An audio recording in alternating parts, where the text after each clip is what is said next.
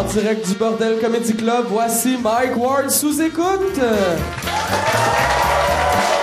Merci beaucoup. Bienvenue. Bienvenue à Mike Ward sous écoute. Merci beaucoup d'être là. Là, ce soir, euh, on enregistre euh, trois podcasts. Pour le, le monde euh, qui ont downloadé ça, ça va être quand même juste un podcast par semaine. Mais là, moi, tout le monde, j'ai remarqué que on dirait que j'ai comme une rumeur où euh, le monde pense que j'ai un problème d'alcool. Puis là, je voyais, je voyais le monde, tout le monde sur Facebook, t'es comme Chris Mike va être scrap le troisième show, tabarnak, asti. Puis pas de vrai, des fois j'ai de la misère à me rendre jusqu'au deuxième. Fait que là. Trois, j'étais stressé. Puis là, je me disais, qu'est-ce que je fais? Je fais-tu, euh, je, je, je bois pas.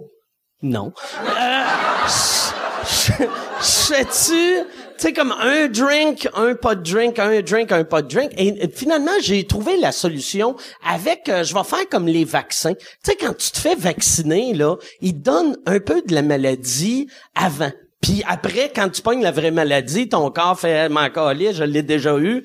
Ton corps est capable de se défendre. C'est ça que j'ai fait aujourd'hui. Moi, toute la journée, j'ai bu un peu, juste. Je suis insoulable, c'ti. Je viens de résoudre le mystère de l'alcoolisme.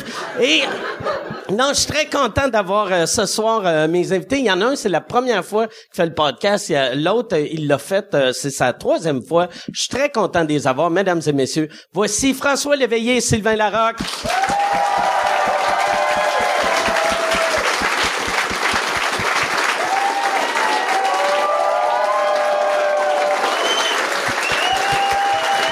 Comment ça va? Merci d'être là.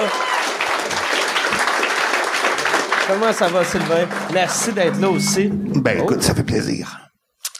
Là, vous autres, vous vous connaissez euh, quand même bien. Vous avez Ouais. travaillé ensemble pas mal. Ben, c'est François qui m'a découvert, moi. OK. Oui, euh, écoute, ça, ça fait longtemps, là. C'était en 94, 93. Dans ces eaux-là. Ouais. Ouais, moi j'étais. Écoute, ce jour-là, je te jure, c'est vrai là. Ce jour-là, j'avais pas beaucoup de choses, ça commençait mon affaire, puis tu sais, j'en vivais pas encore. Puis cet après-midi-là, j'ai réussi à avoir un show au Café Campus à l'époque, quand il était sur Les Queen Mary. juste pour rire. Les lundis juste pour rire. J'ai réussi à avoir un 10 minutes là. Et dans l'après-midi, je venais de m'acheter le nouvel album de U2, Actum Baby. Ça fait longtemps, Chris là. Et j'ai écouté One toute l'après-midi en me disant, ok, si à soir ça marche pas là, j'arrête, OK. j'arrête. Ah ouais, J'arrête. t'es- rendu là. J'avais deux bacs, j'ai une bonne job sur IBM, je me dis, Chris, ça m'a donné, je vais faire comme ça. Et là, j'arrive au show le soir, j'ouvrais pour Michael Rancourt. oui, c'est vrai. Il, il était là au Café Campus. Et puis, euh, dans la salle, il y avait François qui faisait sa mise en scène. Il y avait Stéphane Ferland qui allait devenir mon premier gérant. Il y avait aussi euh, Jean-Claude L'Espérance qui était là. Puis il y avait le directeur des programmes de CKMF à l'époque, maintenant Radio Énergie. Et j'ai eu un standing ovation Oh, en 10 minutes. en 10 minutes. Chris, ça arrive, ça arrivait jamais. Ça arrivait jamais. Un lundi. Et- mais là, Coûté cher en sacrement. mais tous ces gens-là sont venus me voir, me proposer de travailler avec eux autres, dont François. Il m'a dit, hey, tu pourrais m'aider avec mes textes. Je t'aiderais avec la mise en scène, tout ça. Puis c'est depuis ce temps-là, on est amis, puis on travaille ensemble. OK. Mais avant ça, il y avait l'École nationale de l'humour où je Oui, passais où les tu- auditions. J'avais découvert Sylvain Larocque. Écoute, il y avait des cheveux dans ce temps-là. Ça fait longtemps, ça sacrement. Puis, il est- mais honnêtement, là, il, il était tellement différent des autres. Parce que, tu sais, on passait des auditions, on envoyait passer. Il y en a un, entre autres, qui m'avait fait rire parce qu'il était, ça se pouvait pas. Parce que tout le monde voulait faire de l'humour. Tout le monde va encore faire de l'humour. Des fois, on a l'impression. Puis il y en a un qui est arrivé, il dit, j'ai un numéro. Puis qu'est-ce que tu fais dans la vie? Il dit, ben, je vends des vêtements, tu sais. Je dis, OK, fais ton numéro. Il dit, OK. Ben, là, c'est un client qui rentre. Puis, euh, il dit, euh, je vais essayer ce chandail-là. Je OK. Là, il prend le chandail, puis euh, il met le chandail. Il dit, OK, je vais essayer les pantalons que là. OK. Fait qu'il met les pantalons, il essaye des pantalons. Il dit, ah non, ça me fait pas, je vais y retourner. C'était ça son numéro. Il y avait rien, il y avait rien. Il y avait fuck all. Je te jure. Non, mais il y en avait des weird. Puis à un moment donné, Sylvain arrive, puis il fait un numéro, j'ai fait comme Wow, là, il se passe de quoi? Ce gars-là écrivait comme personne d'autre à l'École nationale de l'humour à l'époque écrivait. Puis euh, moi, j'ai tout de suite, ça a été non. Ça, c'est un gars, il est, il est, il est, il est Puis, à fond. il, nous a, il nous a enseigné la technique à l'école d'humour, mais il s'est pointé pour deux shows dans la session. Ah, ça. Pour, pour deux, deux cours dans la session, le résultat était pas là. c'est quoi le cours de technique? Ben, c'est parce que dans le temps, il y avait des, euh, on travaillait avec des 8 pistes, on travaillait avec du splicing, puis c'était vraiment au début, début des, des studios, tu sais. euh, fait que je montrais comment faire du splicing. En, tu sais, tu travaillais en 8 pistes, après ça, tu mettais ça, puis tu, tu coupais, puis tu apprenais à travailler en studio pour la radio, pour la télévision. On travaillait dans le fond. L'idée, c'est que l'humour, t'en fais sur scène, mais t'en fais aussi à la TV, t'en fais à la ouais, radio. Alors, ça t'a donné une idée de toutes les, les options possibles pour gagner sa vie en faisant ce Qu'est-ce métier-là. que tu vois que ça a changé, hein, que... C'est énorme. Hey, ça va faire 25 ans l'an prochain que je fais ça. Mais toi aussi, à peu près. Ouais, ouais, ben moi, On a commencé en même temps. moi, j'ai commencé- Tu te rappelles du Dog? Ouais, ouais, ouais. Moi, j'ai commencé en quelque chose. 93. Au, au Dog, il y avait les soirées Godzilla contre le bonhomme vert, contre ci, contre ça. Ouais, il y avait animé par Gary. Bray puis Pocket. Ouais. Puis tu sortais de la loge, il y avait une porte qui s'ouvrait, un gros nuage de potes sortait de la loge, les animateurs montaient sur scène, puis c'était psychotronique. C'était vraiment, vraiment weird. Mais c'était le fun. Ouais, ouais, ouais. Il y avait un gars qui s'appelle euh, Mr. Smite qui le faisait des fois. Puis l'autre fois, j'ai euh, c'était comme me semble c'était un mime ou quelque chose. Puis l'autre fois, j'étais sur un site de genre euh, euh, tu pouvais avoir des clowns chez vous puis tout puis j'ai vu un gars. Smite que là il fait et il fait genre un, un- une affaire c'est Elvis mais en ventriloque. Fait que c'est C'est drôle, ça. c'est Elvis, fait mini Elvis. Puis en le voyant, j'ai fait asti que ça fait idée de gars gelés. Tu sais, ça Ben oui, fait c'est sûr. ça C'est fait clair, t'as pas ça à jeu comme idée. Et moi, cet été, j'étais euh, au feu d'artifice, à Ronde, puis il y a un clown qui, qui animait les enfants, qui est venu me demander un autographe. Puis je me suis dit, Chris, c'est l'apothéose de l'humoriste. c'est- Fuck les oliviers, un clown m'a demandé un autographe. Je capotais, c'est- je capotais, Chris.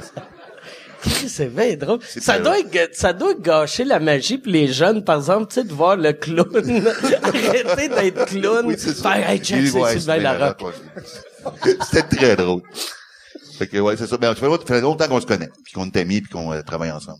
Puis là, c'est ça qui doit être drôle parce que je réalise en, en- tu sais, nous autres, ça fait longtemps qu'on se connaît. Puis quand on s'est rencontrés, on, nous autres, on était les jeunes. Toi, Ouais. t'étais, t'étais le T'étais vieux pro. Puis là, on est trois vieux. On t'a rattrapé. Ouais, Non, mais ça, c'est ce qui est drôle là-dedans, là, c'est qu'à un moment donné, moi, je faisais la première partie de Jean Lapointe. Jean Lapointe était dans cinquantaine. Puis à un moment donné, on a travaillé ensemble. Puis c'est drôle parce que le, le- la différence d'âge entre toi et moi est la même que j'avais avec Jean Lapointe. Je disais, maintenant, on s'en va là. Maintenant, Ouais, on va être deux vieux chiens finis, là. Puis ouais. on, puis ça- mais je me souviens, entre autres, la première fois que je t'avais remarqué, T'avais volé un trophée aux Oliviers. C'était ma première mise en scène au Gala Oui. des Oliviers. C'est moi Puis- script éditeur de ce gars-là Ah aussi. Ouais? c'était Mario Jean qui était sur la scène. Toi, t'es arrivé avec tes cheveux verts. J'ai vu un espèce de gars passer. Il a pogné le trophée, puis il a dit non, c'est à mon tour cette année, puis il est parti. C'est Martin Matt qui avait, c'est Martin Matt qui gagnait Révélation. Ouais. Qui était venu sur scène, t'avais pris le trophée de ses mains. Ben, c'est parce que moi, j'avais... Et moi, j'avais vu dans la journée que, tu sais, quand tu fais un gala des Oliviers, mettons, y- les places où les gens sont assis, il y a leur, le nom sur le dossier, sur un papier. Et, mais il y avait le nom de Mike Ward dans la première mais écrit au stylo feutre, tout croche. Non, non, non, c'est pas moi qui avais écrit le Non, mais, mais c'est pas grave. Il, gérant, il était, au- il était au stylo feutre, tout Ouais. croche pareil. Ah ouais, là. c'est vrai? Les autres étaient tout imprimés en beau fond, le tien, c'était comme Ward. OK, ah, Chris, je le savais même pas. Le pire, c'est qu'après le show, t'avais peur que je te pète la gueule parce que Ah ouais. tu pensais que je Ah serais ouais. Au contraire, moi, je suis arrivé après le show, je dis yes, man, Ah ouais. t'as mis de la vie dans le Ah ouais, tu m'avais dit à ça, on aurait dû y penser. Ouais. Mais moi, c'est ça. Moi, c'est, c'est que j'avais un gag parce que je faisais un gag sur lequel j'allais dire que j'allais gagner. Puis là, je, je le rodais le gag. Ben, tu sais, je le faisais dans bars, puis ça riait. Puis à un moment donné, je faisais, Chris, ça me fait chier que je, je- c'est impossible que je le fasse, ce gag-là. Puis là, je disais au monde, fuck off, je vais aller voler le trophée. Puis là, ça applaudissait. Puis ah, si t'es pas game. Puis tu sais, j'étais jeune. Puis moi, quelqu'un qui me disait j'étais pas game, j'étais comme, va te montrer que je suis game, tabarnak. fait que ça, c'était comme un, je vais te montrer que je suis game à des, des, des alcooliques de Rivière-du-Loup. Ça, euh, c'est, euh, t'as, t'as fait la mise en scène des Oliviers Les combien deux, d'années? les deux premiers. OK. Les deux premiers. Le, le- le premier, ça a super bien marché. Le deuxième, on s'est pété à gueule. On a eu des bonnes cotes d'écoute, mais écoute, tout, quand tu dis que tu, tu montes un show, là, puis tout est contre toi. Tout. C'était, c'était l'année que euh, les, les, il y avait des lignes ouvertes à Radio-Canada qui parlaient contre l'humour, qui disaient que l'humour c'était Oui, vulgaire. Ben, l'année, c'est une des années où les lignes ouvertes parlaient contre Écoute, tout, tout était contre nous autres. Puis là, j'arrêtais pas de monter le gala, puis je me disais, on va se la péter en tabarnak. Puis je voyais le mur si s'en j'étais là, man, il, il consommait des Rolaids. C'était un bol de Rolaids du lait le matin. C'est là qu'on a développé une relation par téléphone. Je l'appelais à tout bout de champ, puis il disait Gros chien à genoux calif, moi te péter gueule. Puis il comprenait pas pourquoi, parce que c'est des soirs que pour top. m'insulter. J'étais à mon bureau, j'écrivais, à un moment donné, de ring. Si chienne ta gueule, va te péter à gueule, si va te refermais la ligne. Tu comprends? Puis il raccrochait. Mais Chris, c'est quoi, ça? Il voulait juste se défouler. quelqu'un, Il voulait juste se T'avais-tu un afficheur? Tu savais-tu au moins que c'était lui? mais C'était en ou- 99, ouais, on avait des afficheurs, mais je savais que c'était lui, je Ok. reconnaissais sa voix. C'est pas juste pourquoi le monde m'insulte tout le temps. J'essaie de travailler. Je n'essayais pas de changer de voix. J'aurais dû changer de voix à chaque fois. Ça aurait été encore plus Ouais, drôle. ouais, ça aurait été encore plus drôle. Mais non, mais en Cette écoute- année-là, Éric Lapointe aussi, c'était pas présenté à répétition. Non, non, non, c'est ça. Éric Lapointe devait faire... Un moment Éric m'appelle, il dit, OK, je vais faire le gala, mais tu viens faire mon spécial à TV. Je vais chanter Oui, vive le cul, puis tu vas être mon choriste avec Lise Dion. Je dis, OK, on va y aller. Parfait, on y va. Non, non, pas de problème. Fait qu'on chante, ouais, vive le cul, il était bien en cuir, tout, puis tout allait bien, toute l'affaire. Le jour de la répétition officielle, Éric, il, il est arrivé un accident dans les bars, ça arrive jamais. Je sais pas ce qui s'est passé. Ben, il, s'est- il, il est comme planté d'une table en verre, En verre. était- il avait le bras cassé. Écoute, il s'est ouvert le bras. C'est vrai. Ah oui, il s'est ouvert le bras. Fait qu'il vient pas à répétition, le gars-là, c'est le soir, là. L'après-midi, c'est la répétition, il se pointe pas. ouais. Là, le est gérant m'appelle. Moi, je capote. J'appelle le gérant. Il dit, là, tabarnak, je suis allé faire Oui, vive le cul. Il va venir faire son cul ici de sa scène, certain. Fait que là, ah, ben, puis là, le costume, c'est un costume de bonhomme carnaval. Il était tout fait, le costume. Ben là, il arrive à répète. Esprit, il a le bras de même. Il est tout décollissé. J'ai dit, qu'est-ce qu'on fait avec ça? J'ai dit, on refait le costume de la merde. Fait que le bonhomme est à mancher de même, avec une tête. on lui a fait faire les voix l'après-midi. Il a fait du lip-sync. Le anyway, on s'en sacrait. Il y avait une tête de bonhomme carnaval sur la tête. On le voyait pas chanter. Fait qu'on avait tout enregistrer ça. Puis, en tout cas, on avait réussi à faire le numéro. Après ça, on avait engagé un, un imitateur pour faire euh, toutes sortes de personnes qui venaient chercher le prix, qui étaient en crise parce qu'ils gagnaient pas. Ouais. Puis, le gars arrive le jour même, instinction de voix, pas capable de faire ça. J'avais demandé à Jean-Pierre. Ferland de faire une parodie pour rendre hommage à Jean Lapointe. Il a oublié les textes. Non, il dit, Genre, je vais refaire ma version dans... Tout allait mal, tout en avant. Puis, À c'était place de l'année... faire une pa- parodie, lui, il a fait, non, non, je vais Non, faire non, la on va faire version ma, ma originale. version originale. Il a fait ça, ça avait plus rapport Ah pantoute. ouais. Là, en plus, c'est que c'était l'année où tout allait mal. Fait que tout le monde s'excusait, tu sais. Puis moi, je m'étais fié au timing de l'année d'avant.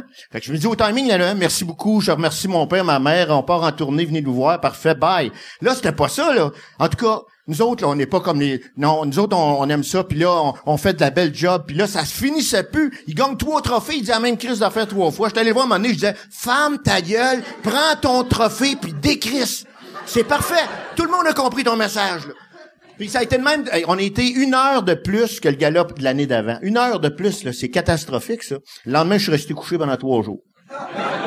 Non, non, c'était, écoute, ça a été un des pires Il, moments il de ma était, il vie. était vert, puis il shakeait, Ah, j'étais- position fétale. Brûlé, brûlé, là. Ça, Ça a mais, aucun tu sais, sens. on, on le sait pas des fois quand tu, quand, tu sais, le, le- le- vous le voyez à la TV, puis le lendemain, les gens disent, ah, c'était pourri, Carlis, mais vous voyez pas tout le travail, les mois Ah de ouais. travail qu'on peut faire pour monter un événement de même. Tu sais, des fois, il y a des, des, des choses qui sont contre toi, puis qu'est-ce que tu veux qu'on fasse? Faut vivre avec, faut Tu mets avec. autant de d'énergie à monter un show de merde qu'un qu'un Qu'un bon show, il faut Parce l'endosser. qu'il y a personne qui fait asti que c'est de la merde, mais Non, non, on- Parce que mais- c'est un one-shot. Ouais, tu sais pas si ça va marcher C'est ou ça. ça marchera pas. Tu peux pas le roder, tu peux pas l'essayer. Fait que tu travailles aussi fort, sinon plus fort. Quand tu perçois qu'il y a peut-être de la marde à l'horizon, tu travailles encore plus fort. Ouais, ouais, ouais, ouais, vu que t'es en mode panique. Ah non, ben, bon, on n'était pas en mode panique, mais c'est c'est comme quand tu sais que tu vas perdre ton élection. C'est drôle parce qu'il y a un, politicien qui disait, on le savait qu'on allait la perdre, mais tu peux pas dire à toute la gang, en tout cas, on va se la péter en à soir, mais c'est pas grave. Non, t'es obligé de, bon, tu sais, il va, il va jusqu'à la dernière minute, puis après, on le savait qu'on allait se péter à gueule, mais ce qu'on fait, c'est the show must go on. C'est ça. Fait que c'est ça qu'on fait. Puis, euh, mais moi, j'ai, j'ai aimé faire les deux côtés de la, médaille, de, la médaille. J'ai fait autant sur la scène que derrière la scène parce que ça m'a permis, premièrement, de connaître tellement d'artistes de toutes les générations possibles et imaginables. Tu sais, la première fois qu'on a fait un gala, j'ai fait la mise en scène d'un de tes galas ouais. à Québec. Moi, j'ai découvert ton humour, puis j'ai fait comme tabarouette. Entre autres, un gag qui me qui m'a fait, puis c'est pour moi c'est dans les annales, c'est quand t'as t'as fait le gala ou euh, à Québec, tu dis nous autres, vous savez, euh, les euh, les humoristes, quand on, on devient comédien, les comédiens haïssent ça en sacrement parce que on lui vole le job. Mais à soir, c'est un comédien qui vient faire de l'humour. Puis j'aimerais ça que tout le monde ensemble, t'en souviens-tu? Ah ouais, tout le monde dit, va chier. Ah, Va chier. ouais. Va chier. OK, fait que tout le monde, il fait répéter, Mike, va chier, va chier. OK, un, deux, trois, go, mesdames, messieurs, Dave Richer. Il rentre la scène en chaise roulante. Le monde a jamais bien raide. Jamais raide. Ça, là, à vie, ça a été un des meilleurs gags que j'ai vus. J'étais couché à terre. Moi, Mike, Ça, faut le faire en Mike sacrement. m'a fait rire très souvent, moi. Très souvent. Et souvent, dans la vie de tous les jours, tu m'as fait autant rire que dans tes shows, euh, que j'ai adoré d'ailleurs, tous les shows que tu as fait. euh, mais euh, maintenant, t'es en France, au Festival de Nantes.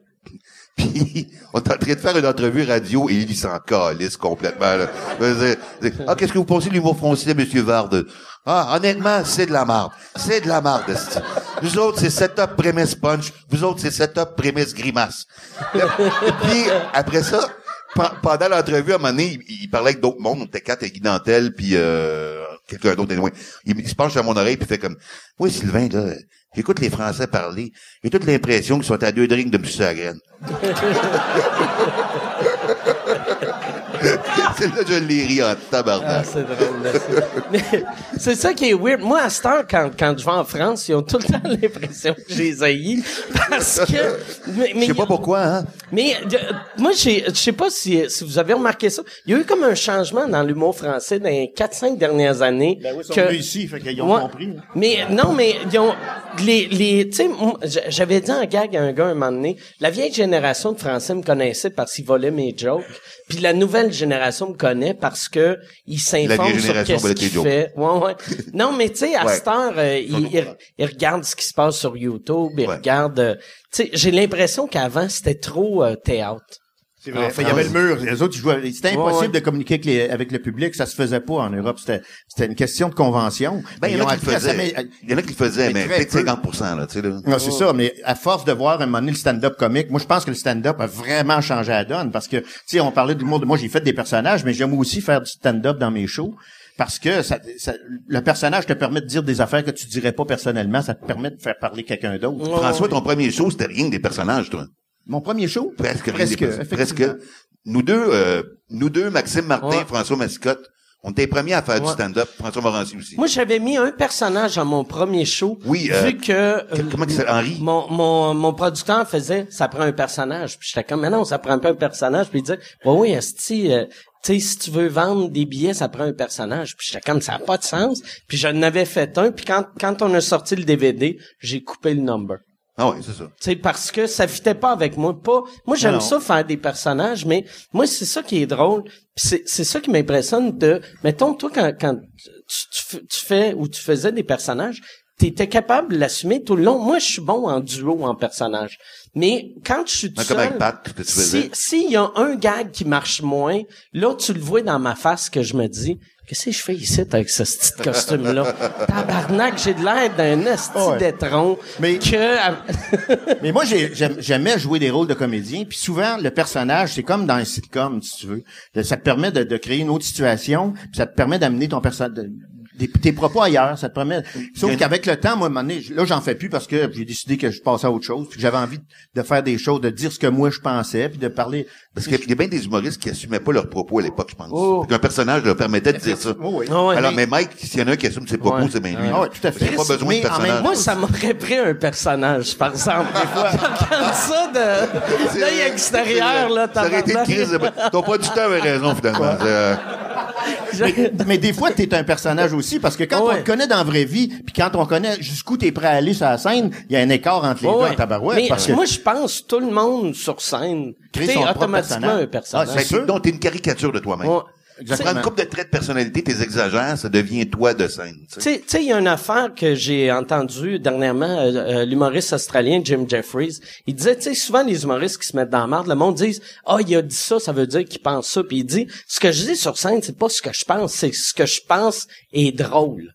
Tu sais, Ouais, puis là, là, il donne plein d'exemples, mais tu sais, moi, tu sais, il y a, il y a mille affaires que je fais sur scène que dans vie je ferais pas parce que je ferais Chris, ça pas d'allure faire Non, ça quand je suis au Pacini. Mais, là, mais, les, mais, Non, mais tu sais, sur scène, tu sais, mais- mais les gens pensent que c'est tout, c'est tout vrai ce qu'on Oh. dit, tu sais. Ils pensent qu'on pense ça, tu sais. fait que, ouais. Ben, le personnage t'a aidé à faire passer la pilule des fois. mais C'est pour ça que j'aimais ça en faire. Mais en plus, moi, je suis comédien. dans- Tu sais, j'ai, j'ai joué dans, dans, dans bien des affaires. Fait que le rôle, le jeu en soi m'intéressait. Fait que de créer, par exemple. Puis souvent, les personnages que j'ai créés sont issus de, de, de, de la vie réelle. Tu sais, comme Bob Cashflow, c'est un, c'est un gars de bar, c'est les frères Dubois. Je, tu coupes, toi, tu censures-tu? non, ben, c'est non, un- non, en tout non. cas, je sais pas si vous connaissez les, c'est des gens très sympathiques, euh, qui travaillaient dans les bars. euh, Ça, ça c'était, c'était les, c'était, les Hells de, c'était avant Ben, les c'était, Hells. non, ben, c'était, c'était- disons que c'était des gens qui étaient, tu sais, des propriétaires de bars, là, tu sais, Ok. comme, euh, puis moment donné, il venait me voir, puis il me disait, euh, moi, un bon show, là, c'est parce que le cash, euh, je l'entends sonner, c'est-tu clair, ça? Fait que, euh, tu sais quoi faire. Fait que là, tu faisais ton choix en espérant que t'entends drelin, drelin dans le cash, parce que sans ça, euh, il venait te voir après, puis non, tabarnak, euh, Qu'est-ce que tu fais, toi, là? Fait que c'était un personnage qui était un, un, ben, un gars de la Qui mafia. était basé sur un ancien booker. je Non, mais c'est un mélange des deux. Il y a un, un gars aussi à Granby que j'ai rencontré. Puis j'ai fait un montage de tout ça. C'est une espèce de personnage. euh, Tu sais, mon premier, euh, mon booker euh, dans le temps à Granby, il, il disait, euh, euh, je voudrais avoir François Léveillé. On a tant de budget dans ce prix-là. On vous envoie la photo. C'était un genre d'argument. Moi, il me faisait bien Oui, rire. déjà dit, toi, t'es un bon produit, toi. Toi, t'es- ouais, c'est des bons produits. Oui, il donnait un livre de jokes, dit, tu feras un choix avec ça. C'était- Fait que c'était un bonhomme un peu spécial. Puis j'ai monté Bob Cashflow à partir d'une symbiose de tous ces personnages-là. Comme l'animateur de Pastoral, c'était un vraiment un animateur de Pastoral qu'on avait au cégep, qui rentrait puis jouait du Tu avais de la pastorale au cégep? Au cégep, on Quel avait- âge que t'as, tabarnak? je vais avoir mes, mes, mes fonds de pension l'année prochaine. Moi, je vais pas en parler, mais... Non, non, mais crime, c'est vrai. Il venait, puis il jouait du xylophone, puis il posait des questions au monde. Ah ouais, c'était Hey, là, tu hey, savez-vous pourquoi ça va mal dans le monde? Les gens ils disent, oh non, ça encore C'est vrai, c'est vrai, mais il y a pas juste ça. Y a-tu d'autres réponses? Puis tout le monde s'en sacrait. Il y avait un chandail en laine en plein mois de juillet. C'était vraiment le bonhomme qui fitait pas pantoute. Puis je trouvais que c'était un personnage intéressant pour, pour parler de rien. Lui, lui, euh, tu l'as-tu revu après? J'ai, non, j'en ai revu un autre dans le même genre, par exemple, puis je faisais ce personnage-là, il est venu me voir après, puis il fait plus jamais ça, fait plus jamais ça, parce que là, les étudiants vont, vont rire de moi toute l'année, puis... OK, OK, il s'était reconnu. Oh oui, OK. crime, c'était vraiment ça, c'était des, des bonnes personnes. Parce que c'est ça qui est absurde. Moi, j'ai euh, j'ai l'impression, moi, le mon, mon personnage d'Henri, il était basé sur un gars. Puis il y avait Tu une... m'en avais parlé de ce gars-là. C'est un ami Ouais. d'enfance, c'est toi? Oui, c'est un ami Tu d'enfance. travailles le dépanneur, c'est ça? Euh, ouais, il avait travaillé dans dépanneur avec moi. Puis ce gars-là, moi, ce qui me faisait rire, il me voyait une fois ou trois ans quand j'étais arrivé à Montréal. Puis à chaque fois qu'il me voyait, il me disait, la deuxième phrase, c'est tout le temps, Chris, t'es mon meilleur ami. Ça serait le fun qu'on se pogne un appart ensemble. Puis je trouvais, ça me faisait tellement rire. Puis la première fois qu'il m'a vu faire le personnage, je disais cette phrase-là dans un des gags.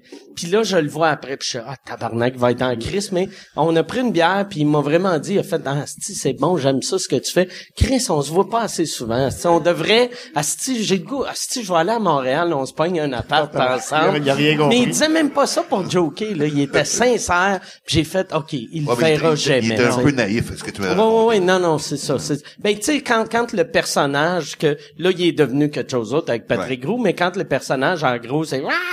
C'est sûr, c'est pas le gars le plus allumé que C'est ça. C'est ça. fait comme OK. Il écoute-tu ton émission à soir, lui, ouais? Hein? Écoutes-tu Euh, l'émission à je le sais pas, mais Tu s'il savoir. regarde, sûrement, je pourrais dire son prénom, puis il se reconnaîtrait pas. il ferait comme... Non, non, il y, a- beaucoup de Raymond, Asti. Il t'enverrait un mail, on devrait prendre un appartement ensemble. Mais toi, toi, t'avais fait ton personnage. Oui. Ben, c'était, pas un C'était une soirée où tous les stand-up faisaient des personnages. Ouais, c'était au, au swimming, on avait fait un spécial euh, personnage qu'on demandait à des humoristes qui faisaient jamais de personnage de faire un personnage. Puis Sylvain, c'était N'importe quoi. vraiment travaillé fort. Je m'étais, je suis pas bon des personnages, moi, ok? Je m'étais fait un bungalow vraiment, là, tu sais, une boîte de carton avec un toit, puis je l'avais bricolé, puis j'avais fait un chapeau avec. Puis le personnage commençait en disant, j'entends des voix dans ma tête, fait que euh, je leur ai fait un bungalow. puis tout le long, c'était des lignes absurdes de même. C'était épais. Mais toi, c'est surprenant que t'as, à l'école, ils t'ont, ils t'ont imposé des personnages? Ils ont essayé. OK. Ils ont essayé, ils ont pas réussi. OK. Fait qu'à chaque semaine, ils disaient là, Sylvain, faudrait- pourrais essayer un personnage. Non, euh, non, j'ai essayé un personnage. La première fois que j'ai fait un show sur scène, c'était au lundi juste pour rire au Club Soda à l'époque, en 91 genre. Puis j'avais un personnage de directeur de- de- d'école secondaire qui faisait que des jeux de mots de marde. je l'ai plus jamais refait après. Ah, OK. Là, c'est encore une pub. Euh, je suis en nomination pour euh, l'Olivier de l'année cette année, encore une fois. Merci beaucoup. Euh, c'est un trophée qui veut rien dire, mais euh, j'aime ça gagner parce que je sais à quel point ça blesse le monde qui m'aime pas les, les petites crises de madame avec leur Facebook avec des chats puis des phrases. Aimer la vie. Eux autres ils pleurent à chaque fois que je gagne. Fait que si tu veux faire pleurer la tante que tu détestes radio canada.ca slash olivier. Puis pour vrai vote euh, t'es pas obligé de voter pour moi. Vote pour la personne tu veux en autant que ça fait chier. Une vieille madame Mais tu sais, c'est- le seul personnage que j'ai fait, c'est ça. Ouais. Qu'est-ce qui est drôle en plus, moi, je me rappelle quand je m'étais dit, ah, je vais essayer un personnage. après deux phrases, ça sonnait comme juste un autre personnage que j'avais vu que j'aimais. Ouais. Tu sais? Fait que, ah, je vais faire un vieux. Après une minute, c'était Monsieur Caron d'RBO, puis c'était, c'était juste ça. Mais moi, je, par- j'ai, les personnages sont arrivés aussi parce que je partais, moi, j'ai été auteur, compositeur et interprète. Moi, j'ai été chanteur pendant bien des années. Puis après 80, T'étais la- chanteur pendant 15, 20 ans. Ouais, avant de Ouais, avant. Fait que j'ai fait deux, trois albums, en fait. Ah, t'avais de la Puis, pastorelle euh, au cégep, c'est ah, vrai. écoute, euh, ah, c'est ça. Puis, non, mais j'ai, tu sais, j'ai quand même bien fait, j'ai fait de la tournée en Europe, j'ai fait ça à un moment donné, puis après 80, après le référendum de 80, en fait, la culture québécoise a droppé, là, le théâtre, ça a droppé, le cinéma, la chanson, tout, tout, puis c'est devenu comme, euh, on est passé du fond à la forme, complètement. T'es arrivé que le disco, les claviers, euh, les synthétiseurs, le- la coke est là-dedans, pas à la place du pot, ça, a- ça a tout changé, la façon de voir les choses, ça. Puis, euh, euh, moi, j'ai été comme un- une période de purgatoire où je savais plus ce que j'allais faire dans, dans le métier. Puis là, ils sont arrivés lundi juste pour rire. Louise Richer, parce que je faisais un petit peu de, de, de monologue ou de présentation plus que de monologue. T'étais drôle entre tes Ben, c'est ça. Ton premier numéro, c'est Mal à la tête? Mal à la tête, c'est ça, exactement. Puis, euh, ça, a ça été un hit. Me C'est suis un matin, j'avais mal à la tête, j'avais une fissure qui partait ici, qui passait là, prend deux As-tu cafés. entendu le crise de c'est le gars- C'est le gars qui, euh, qui, qui consomme tout le temps pour essayer de se repomper, mais ça, ça fait une boucle puis ça arrête pas. Euh, je vous le ferai pas, là, c'est long, là, mais c'est, c'est, C'est un super c'est bon numéro. qui a super bien marché. Puis là, euh, de fil en aiguille, c'est- d'ailleurs, c'est le seul numéro que je faisais qui était pas un personnage, dans le fond, c'était stand-up. Puis après ça, j'ai essayé de faire d'autres affaires. ça, J'étais j'étais mal à l'aise parce que, premièrement, je me voyais plus comme chanteur que comme humoriste. Puis c'est les personnages qui m'ont permis de faire le pont tranquillement, pas vite. Sans ça, je serais peut-être pas arrivé à, à faire de l'humour comme je le voulais ou en... Puis là, à un moment donné, j'ai commencé à enlever ça. C'est drôle parce qu'au début, ça, c'est drôle des personnages parce que t'en mets épais en tabarouette. Tu sais, tu- t'as t'as la perruque, t'as le veston, t'as les souliers, les bas. tu sais, C'est juste que t'as pas les bobettes pour dire, OK, là, je l'ai. Puis euh, à un moment donné, tu réalises que c'est une convention. T'en enlèves, t'en enlèves, t'en enlèves. Finalement, tu te mettrais juste une paire de lunettes. Puis ouais. Le personnage est là, là. Mais euh, au départ, j'avais besoin comme de m'enrober de tout... euh, Ouais, c'est normal. Moi, Pat Gros, un moment donné, on avait, nous, autres, les Simon et Henri, il y a une année qu'on a fait que Pat est pas habillé pareil parce que on avait les dos engraissés puis il rentrait plus dans son col roulé. Il Fait- rentrait plus dans Fait, fait qu'il avait mis une chemise.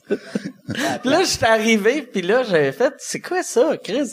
Puis il a dit, ah, le col roulé me fait plus. J'ai fait, pourquoi t'as pas acheté un autre col roulé, tu sais? Puis il a dit, ah, le monde ne remarqueront pas. Puis personne n'a remarqué. ouais, non, effectivement, c'est une convention. Même, on, on avait fait un moment donné, Pat Gros, tu sais, il y avait son, son émission euh, euh, Le Gros Luxe à Musique Plus. Puis il avait fait une chanson qui s'appelait Dans les bois. Puis là, on voyait Simon et Henri dans le clip.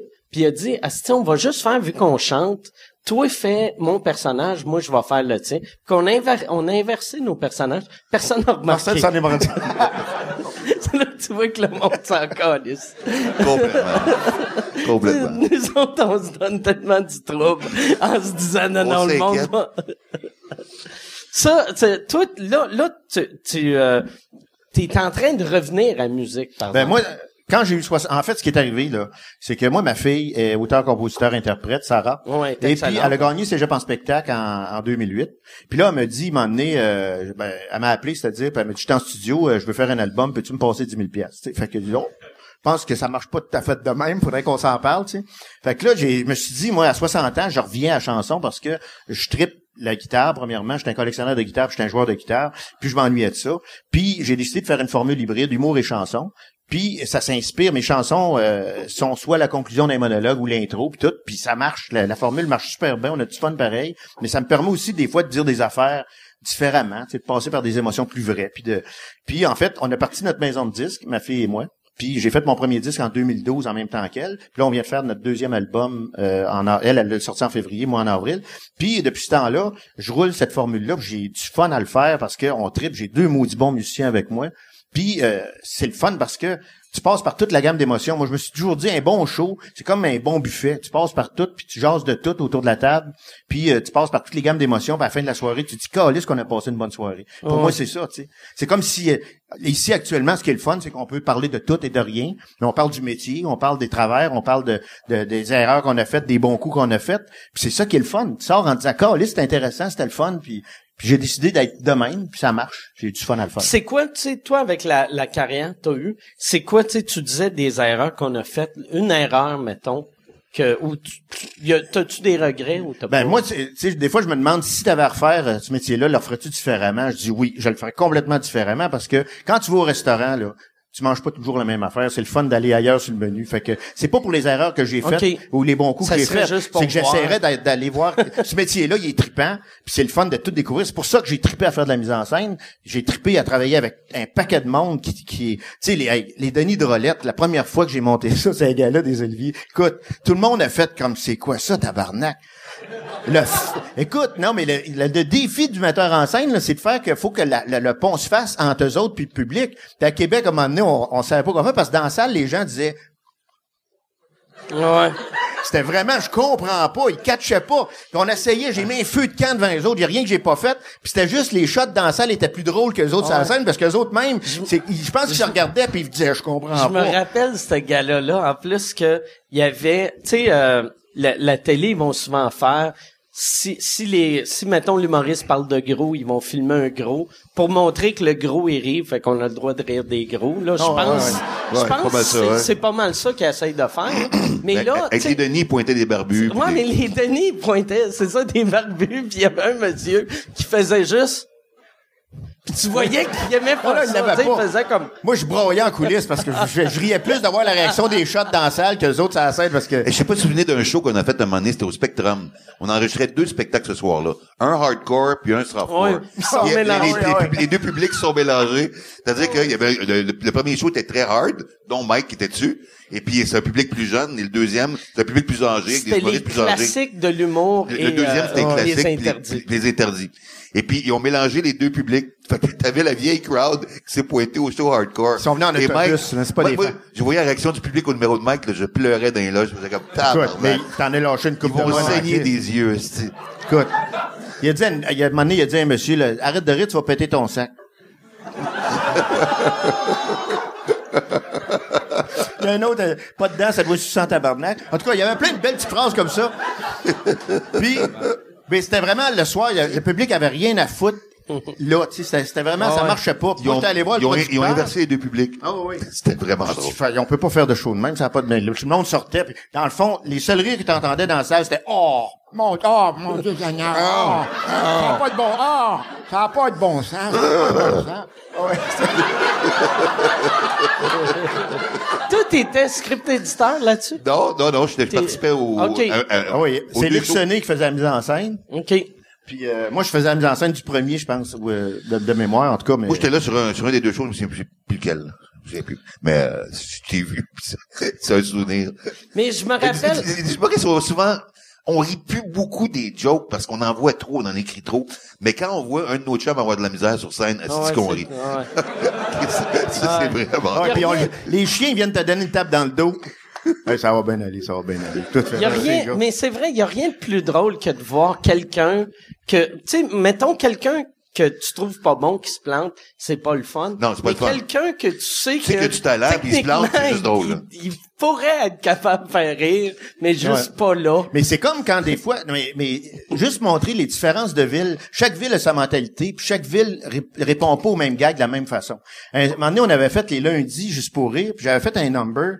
C'était suite le, le gars qui, quand je passais les auditions, le gars qui avait passé, le- il essayait du linge, puis euh, finalement j'avais trouvé ça. Je riais parce que je trouvais ça tellement poche que je comprenais pas. Je dis qu'est-ce qu'il y a un maudit bon number. Je dis à Louise Richer, ah si j'ai une, j'ai une idée, je fais ça lundi. Mais faut dire que dans le temps où lundi pour rire, t'avais un segment du show, c'était les gens qu'on a refusés pour le show. Tu Ouais, comprends? Ouais. Fait qu'il y a des petits bouts d'audition, tu C'était euh, c'était le bout de poche, c'était les Puis auditions. les poche. humoristes passaient, ils faisaient une minute d'audition poche, puis ils Ok. s'en allaient, mais le monde riait parce qu'il y avait un deuxième degré. Ça. Fait que moi, j'arrive avec un number, puis je dis, je vais faire... number de gars de linge. C'est le number de gars de linge qui, qui punch. Mais le, il punch, il n'y a pas de punch, tu sais. Fait que ça commence, « Hey, bonsoir tout le monde! Un matin, je me lève, toi. Un le cadran sonne. Il m'a réveillé bien raide, lui, là. Merci. Puis le numéro, il dure cinq minutes de même. Livré avec la, tu sais, la, Euh, la, Avec la, la- du gars qui la recule. confiance. la chan- Merci. la chanson comique, là, mais il n'y a Ouais. pas de punch. J'ouvre le garde-robe. Ah, si, il y avait plein de linge là-dedans. Merci. Pogne la chemise, mets la manche douette, mets la manche gauche, mets boutonne. M'en j'étais tout habillé, moi, là. Merci. Fait que... Fait que... Finalement, le number, ça marche à la planche au lundi. Mais je disais, là, j'appelle Mario Grenier à Québec, au Dagobert. Je dis, hey, je vais faire ça. J'ai un nasty number, mon gars. J'arrive là. Mais c'est parce que le contexte, c'est lundi, il l'expliquait, c'est des auditions Ouais. poches. tu C'est ça. Mais à Québec, ils faisaient pas ça. Ils ont Fait pas moi, expliqué à Québec. Je monte sur la scène, bien sûr de moi. c'est, Hey, un matin, je me suis levé, le cadran sonne. Marie, il est bien raide, là. Merci. Ça a réagi comme vous autres, là. C'est la même maudite affaire. Fait que moi, je continue, puis là, Mario Grenier, il me regarde. Il dit, il est en dépression. Je suis sûr qu'il va pas bien. Là, il vient me voir en coulisses après. Il dit, qu'est-ce que t'as fait là? Puis moi, je ris. Mais là, il dit, non, il va pas bien. Il va vraiment pas bien. Il catchait pas pas en tout ce qui s'était passé. Mais ça arrive, tu sais, je sais pas si ça t'est arrivé en tournée, toi, de, de, Oh, ouais. de parler maintenant à Montréal, tu fais une joke, puis t'arrives à la Rimouski, c'est pas gros, calif. Non, non, je pense qu'il faut pas faire ça. La première fois qu'on a fait un show ensemble, j'ai ouvert pour toi au Dagobert.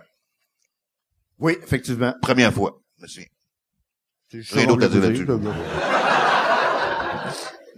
Moi, il y avait, moi, en début de carrière, je voyais une, euh, moi, je marchais bien à Montréal, à Québec, puis nulle part ailleurs. Tu sais, quand j'allais en région, Avec le genre d'humour que tu faisais, c'est il, normal. Il, il, il était, il était religieux, le monde, à l'époque, fait que j'étais comme Satan, un peu. Puis, le, Je te surnommais Belzébuth, d'ailleurs. Ouais, ouais. Puis le, le monde, tu sais, euh, euh, banlieue de Montréal, ils partaient de Montréal pour s'éloigner du monde comme moi. Fait que là, tu sais, des, des soirées à Laval, là, je choquais. Mais après, avec le temps, je sais pas si c'est en vieillissant ou euh, ou quoi, mais là, euh, c'est moins pire que c'était. Ben, ils sont acclimatés aussi, tu sais. Euh, moi, l'affaire que j'ai toujours admiré de toi, c'est que même à l'époque où c'était dur de faire passer ton humour, t'as jamais lâché. Mm. Jamais lâché ta traque, puis en quelque part, t'as éduqué le public. Tu sais, puis parce que quand tu fais mi-figue, mi-raisin, si t'essayes de faire plaisir à tout le monde, tu feras plaisir à personne. Ouais. Tu Ben, comprends? Fait qu'autant il y a du monde qui vont te détester, autant il y en a qui vont t'aimer. Puis je pense que ça, c'est préférable à une carrière moyenne. tu. Yann, Yann, il avait dit une affaire tellement drôle dans dans dans son euh, podcast il y a une couple d'années quand il était venu voir mon show Mike Ward s'expose, puis il avait dit il y avait des madames euh, t'as-tu euh, ton micro Yann? Il y, a- il y avait, t'avais dit qu'il y avait des madames qui disaient, Asti, ah non, Mike Ward, il est allé trop loin, il est allé trop loin, puis il était comme, Chris, c'est Mike Ward qui s'expose, il est allé trop loin, ce serait comme aller dans un bar gay puis faire, hey, c'est vraiment trop gay ici. Ben oui, ça, là. ça a pas de C'est- sens. Là, là. Ça n'a aucun sens. Tu te pointes là, assume, là, Chris. Là. Ouais, c'est, c'est, c'est ça, en gros, que t'avais dit. Ouais, puis ça avait t'as pas besoin de micro, finalement. Ouais, non, non. Mais Là, j'attends qu'il le replace, là, il a couru pour aller chercher question. pour rien. me dit, ça va lui faire du bien faire du sport. mais Ça, c'est tellement méchant. Je fais une joke de gros d'un gars qu'on voit même pas. Il n'y a pas besoin de se défendre de même, il est parfait.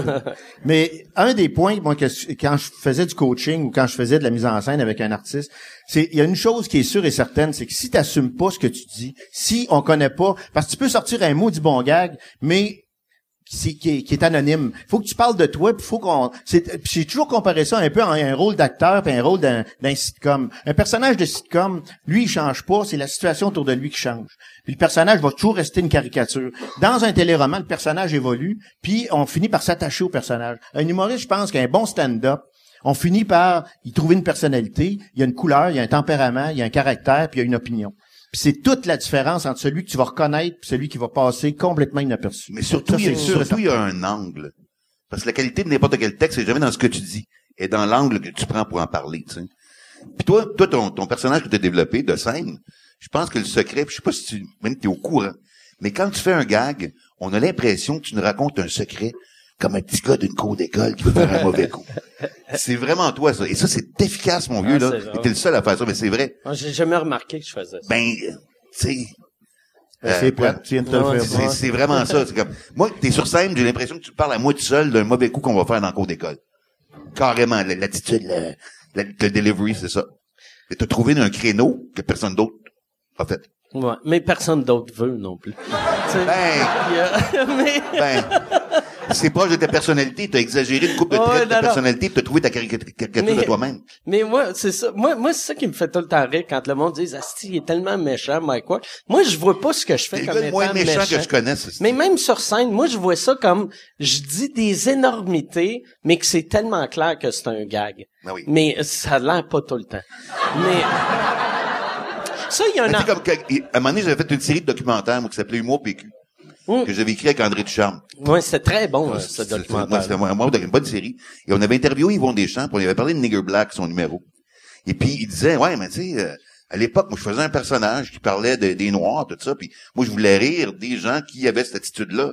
Tu sais, je voulais pas être ça, tu sais. Mm. Puis euh, il disait ouais, faut, faut, faut dire aussi qu'ils ont mal pris parce que bon, je les aidais pas là, j'étais pas déguisé, euh, j'avais la même voix, la même face, fait que euh, ouais, je comprends qu'ils ont mal pris ça, tu sais, mais, mais c'est ça qui arrive. Quand tu fais du stand-up, les gens assument automatiquement que tu assumes tous tes propos et que tu les penses et que tu les crois et que tu Ouais. les vis. Mais il y a, y a une chose, par exemple, qui peut arriver souvent aussi, c'est que toi, mettons, moi je me souviens d'avoir un, numé- un numéro que j'avais écrit sur un juge, ok, puis c'était un juge qui était étroit d'esprit, qui était dans son bureau, puis qui en voulait à la planète entière.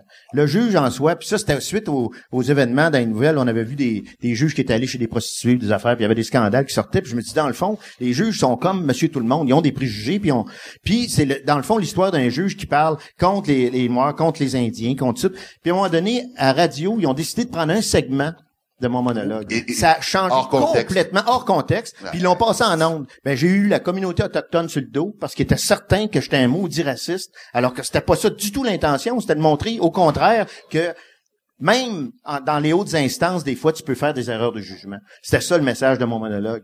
Puis, il a fallu, à un moment donné, qu'on s'excuse, qu'on aille voir, qu'on donne le numéro complet pour finalement dire, ah, OK, mais, sais, ça peut te mettre dans le trou, Ouais, en ouais, colline, ça. Fait que c'est bien important, des fois, de, Mais de des nuancer gags, les affaires comme des gags hors contexte, c'est jamais... euh, Non. même moi, moi, on a décidé là, euh, moi, Michel, que mon prochain show, on, on, on veut plus de critiques, vu que chaque fois qu'il, mettons, il cite un gag, tu sais, le monde dans la salle, on comprend que c'est un gag, mais là, le monde à la maison lise, hein, pourquoi qu'il a dit ça, puis tu sais, euh, c'est ça. Mais je- il y a une affaire que je veux parler d'un gag qui a été mal pris. C'était quand tu avais fait euh, la mise en scène du gala de moi puis Patrick Gros à Juste pour rire, que c'est la première fois qu'on voyait Pierre Hébert faire euh, c'est Oui, vendredi on fait l'amour. Toi, tu, ça c'est un personnage dans euh, Annie et ses hommes. Annie et ses Je hommes jouais, que moi, toi, tu jouais Ouais, je dedans. jouais dedans, c'est ça. Puis euh, ils ont ils ont pas trippé hein, la gang d'Annie Ben, c'est-à-dire qu'au départ, euh, on avait approché, moi j'avais approché les auteurs, pour- je leur avais demandé, est-ce que vous permettez de, de- qu'on utilise le personnage? Elle était, euh, je comprends d'ailleurs, mais elle était insultée parce qu'elle dit vous allez tuer mon personnage toute l'affaire. Euh, la première année, ils ont jamais voulu qu'on le passe, puis finalement Pierre a décidé de le jouer pareil. Puis euh, il y a eu malheureusement un, un malentendu, puis ce qui fait que effectivement ça a été tough. Pourtant, ça a super bien passé. Moi je trouve que ça a super bien vendu le, le- Ouais, le personnage. Ça y a pas nu pantoute, puis il, il essayait pas de nuire au personnage. Au contraire, c'est un personnage qui a été payant. Il a gagné, il a gagné au Gémeaux avec ça. Puis, Ouais, ouais. tu sais, fait que ils ont même été jusqu'à en- en- l'amener, euh, je sais pas s'il y a deux ou trois ans, le vrai personnage Ils ont fait un duo. Moi, j'avais essayé de l'avoir, puis il n'y en était pas question. Lui avait accepté, puis les auteurs ont jamais voulu. Sais, c'est très délicat. Je pense qu'il faut, il a, il a fallu que Pierre, dans le fond, intervienne directement auprès des auteurs pour leur expliquer que non, c'était pas ça l'intention. Puis je pense que c'était la meilleure personne pour le faire aussi. Mais effectivement, euh, ça n'a pas été évident cette année-là. Ouais, ouais. Mais ça, c'est une affaire que j'aime, j'aimais de, de travailler avec toi. Puis j'aime ta, euh, t'es, t'es bon pour te, te bien défendre, je trouve, les humoristes. Il y avait eu une année, je sais pas si tu te rappelles, mais il y avait Simon Cohen que euh, il avait fait le premier euh, gala, puis après la, la gang de Juste pour rire avait fait, on devrait l'enlever.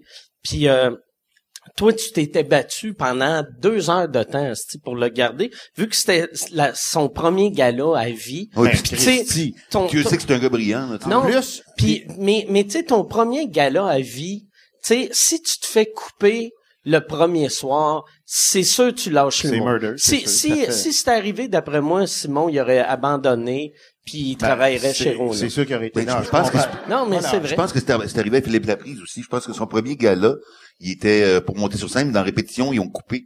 Mais après, finalement, ils l'ont remis sur le gala. Mais ils ont tout bien fait, Chris. C'est un bon humoriste, là. Mais, mais tu sais, puis euh, Maxime, ça c'était l'année que Ma- Maxime Martin s'était fait couper. Puis Maxime, tu sais, il était déjà établi. Puis ça l'a fucké dans sa confiance pour euh, un, deux, trois ans, tu sais. Ouais. Mais moi, je pense que le, le gros problème quand tu montes un gala, là, c'est qu'il y a deux façons de penser. Il y a la façon du metteur en scène, puis il y a le show. Puis il y a la façon de la télévision qui récupère, qui va faire ce qu'elle veut avec le show. Et c'est là, moi, que je pense que le metteur en scène doit intervenir. C'est que moi, je m'excuse, mais je fais un show, Puis ce show-là, vous allez le respecter de A à Z. Et souvent, je me suis pogné avec les producteurs, je me suis pogné avec bien du monde parce que je me suis dit, non, le pacing, il est bon, ce gars-là, il est à sa place. Puis si vous le, je m'excuse, c'est pas mon esti de problème si vous, vous avez des problèmes avec les commanditaires ou avec ci ou avec ça. Euh, On a monté un show, vous l'avez accepté au départ. On s'est pété à gueule des fois, mais on l'a assumé jusqu'au bout. Puis il y a des fois, un des, des meilleurs, des, des, des- pétages de gueule, le fun, là, c'est euh, euh, le gala de, de Lise. On fêtait le 25e anniversaire de, de Juste pour rire. Ouais. Puis on monte le gala avec Lise Dion. Oui, je t'ai Puis, euh, et puis, on avait monté, en ouverture, je dis, on va faire un gâteau.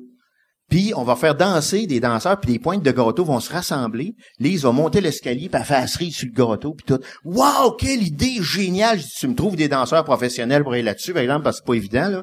Fait que pas de problème, on embarque là-dedans. Écoute, on monte des gâteaux. Premièrement, les gâteaux pesaient 25-30 livres. On a des danseurs qui ont 12 ans. Les visières, parce qu'il fallait qu'ils voient dans le gâteau, là, il y avait des visières, ils arrivaient au-dessus de la tête de même. Ah, là, on essaye de monter la chorégraphie. Toi, le carambolage que tu aurais dû voir le premier soir, ça a pas de Christie de bon sens. Fait que là, je fais refaire les gâteaux. Je dis là, c'est c'est bon, tu sais, on, c'est que- on met des échasses aux danseurs, qu'est-ce qu'on fait avec ça? Finalement, je dis laisse faire la danse, esprit, on va juste assembler le gâteau, ça va être déjà pas pire. Finalement, c'est pas trop pire, on réussit à monter le gâteau, l'escalier arrive en arrière, les arrivent, Sunday, tout va bien. Fait que là, à la dernière minute, elle dit, ouais, mais il y a des marionnettes de rue, les grosses marionnettes géantes, ça serait le fun de les avoir en fond de scène. C'est le producteur dit ça, on, on pourrait mettre ça. Je dis, ben, regarde, si tu veux y mettre, on va y mettre, c'est tout. Fait que là, euh, l'idée m'a dis, ça serait le fun de, en dernier de tout, on met des petits enfants avec des, des, chandelles, ça scène, puis ils tournent autour du gâteau, puis, fait qu'on essaye ça, on répète, ça va bien, les marionnettes sont pas là. Le soir du gala, les petits-enfants sont tous là, sont tous primés, ils ont répété, tout va bien. Les marionnettes rentrent, toi, les petits pognent la chienne, ils partent tout à broyer. Panique générale, le gâteau, carambolage, ça marche plus, il a plus rien qui marche pas en tout. Ben, on s'est pété à la face. Mais le lendemain, on a vu une belle page couleur dans la presse, mais le lendemain matin, le, producteur dit non, non, ça revient pas, le petit gâteau. C'est correct, on l'aurait essayé, c'est tout. C'est pas grave, c'est de, on travaille pas dans une mine, puis on, Ah on a du fun. Tu sais, on est ici pour essayer d'essayer des affaires. Il y tout. avait, je me rappelle le, le gala avec Patrick Groux. Euh, c'est c'est ça qui est drôle. Souvent, tu sais, les, les producteurs font.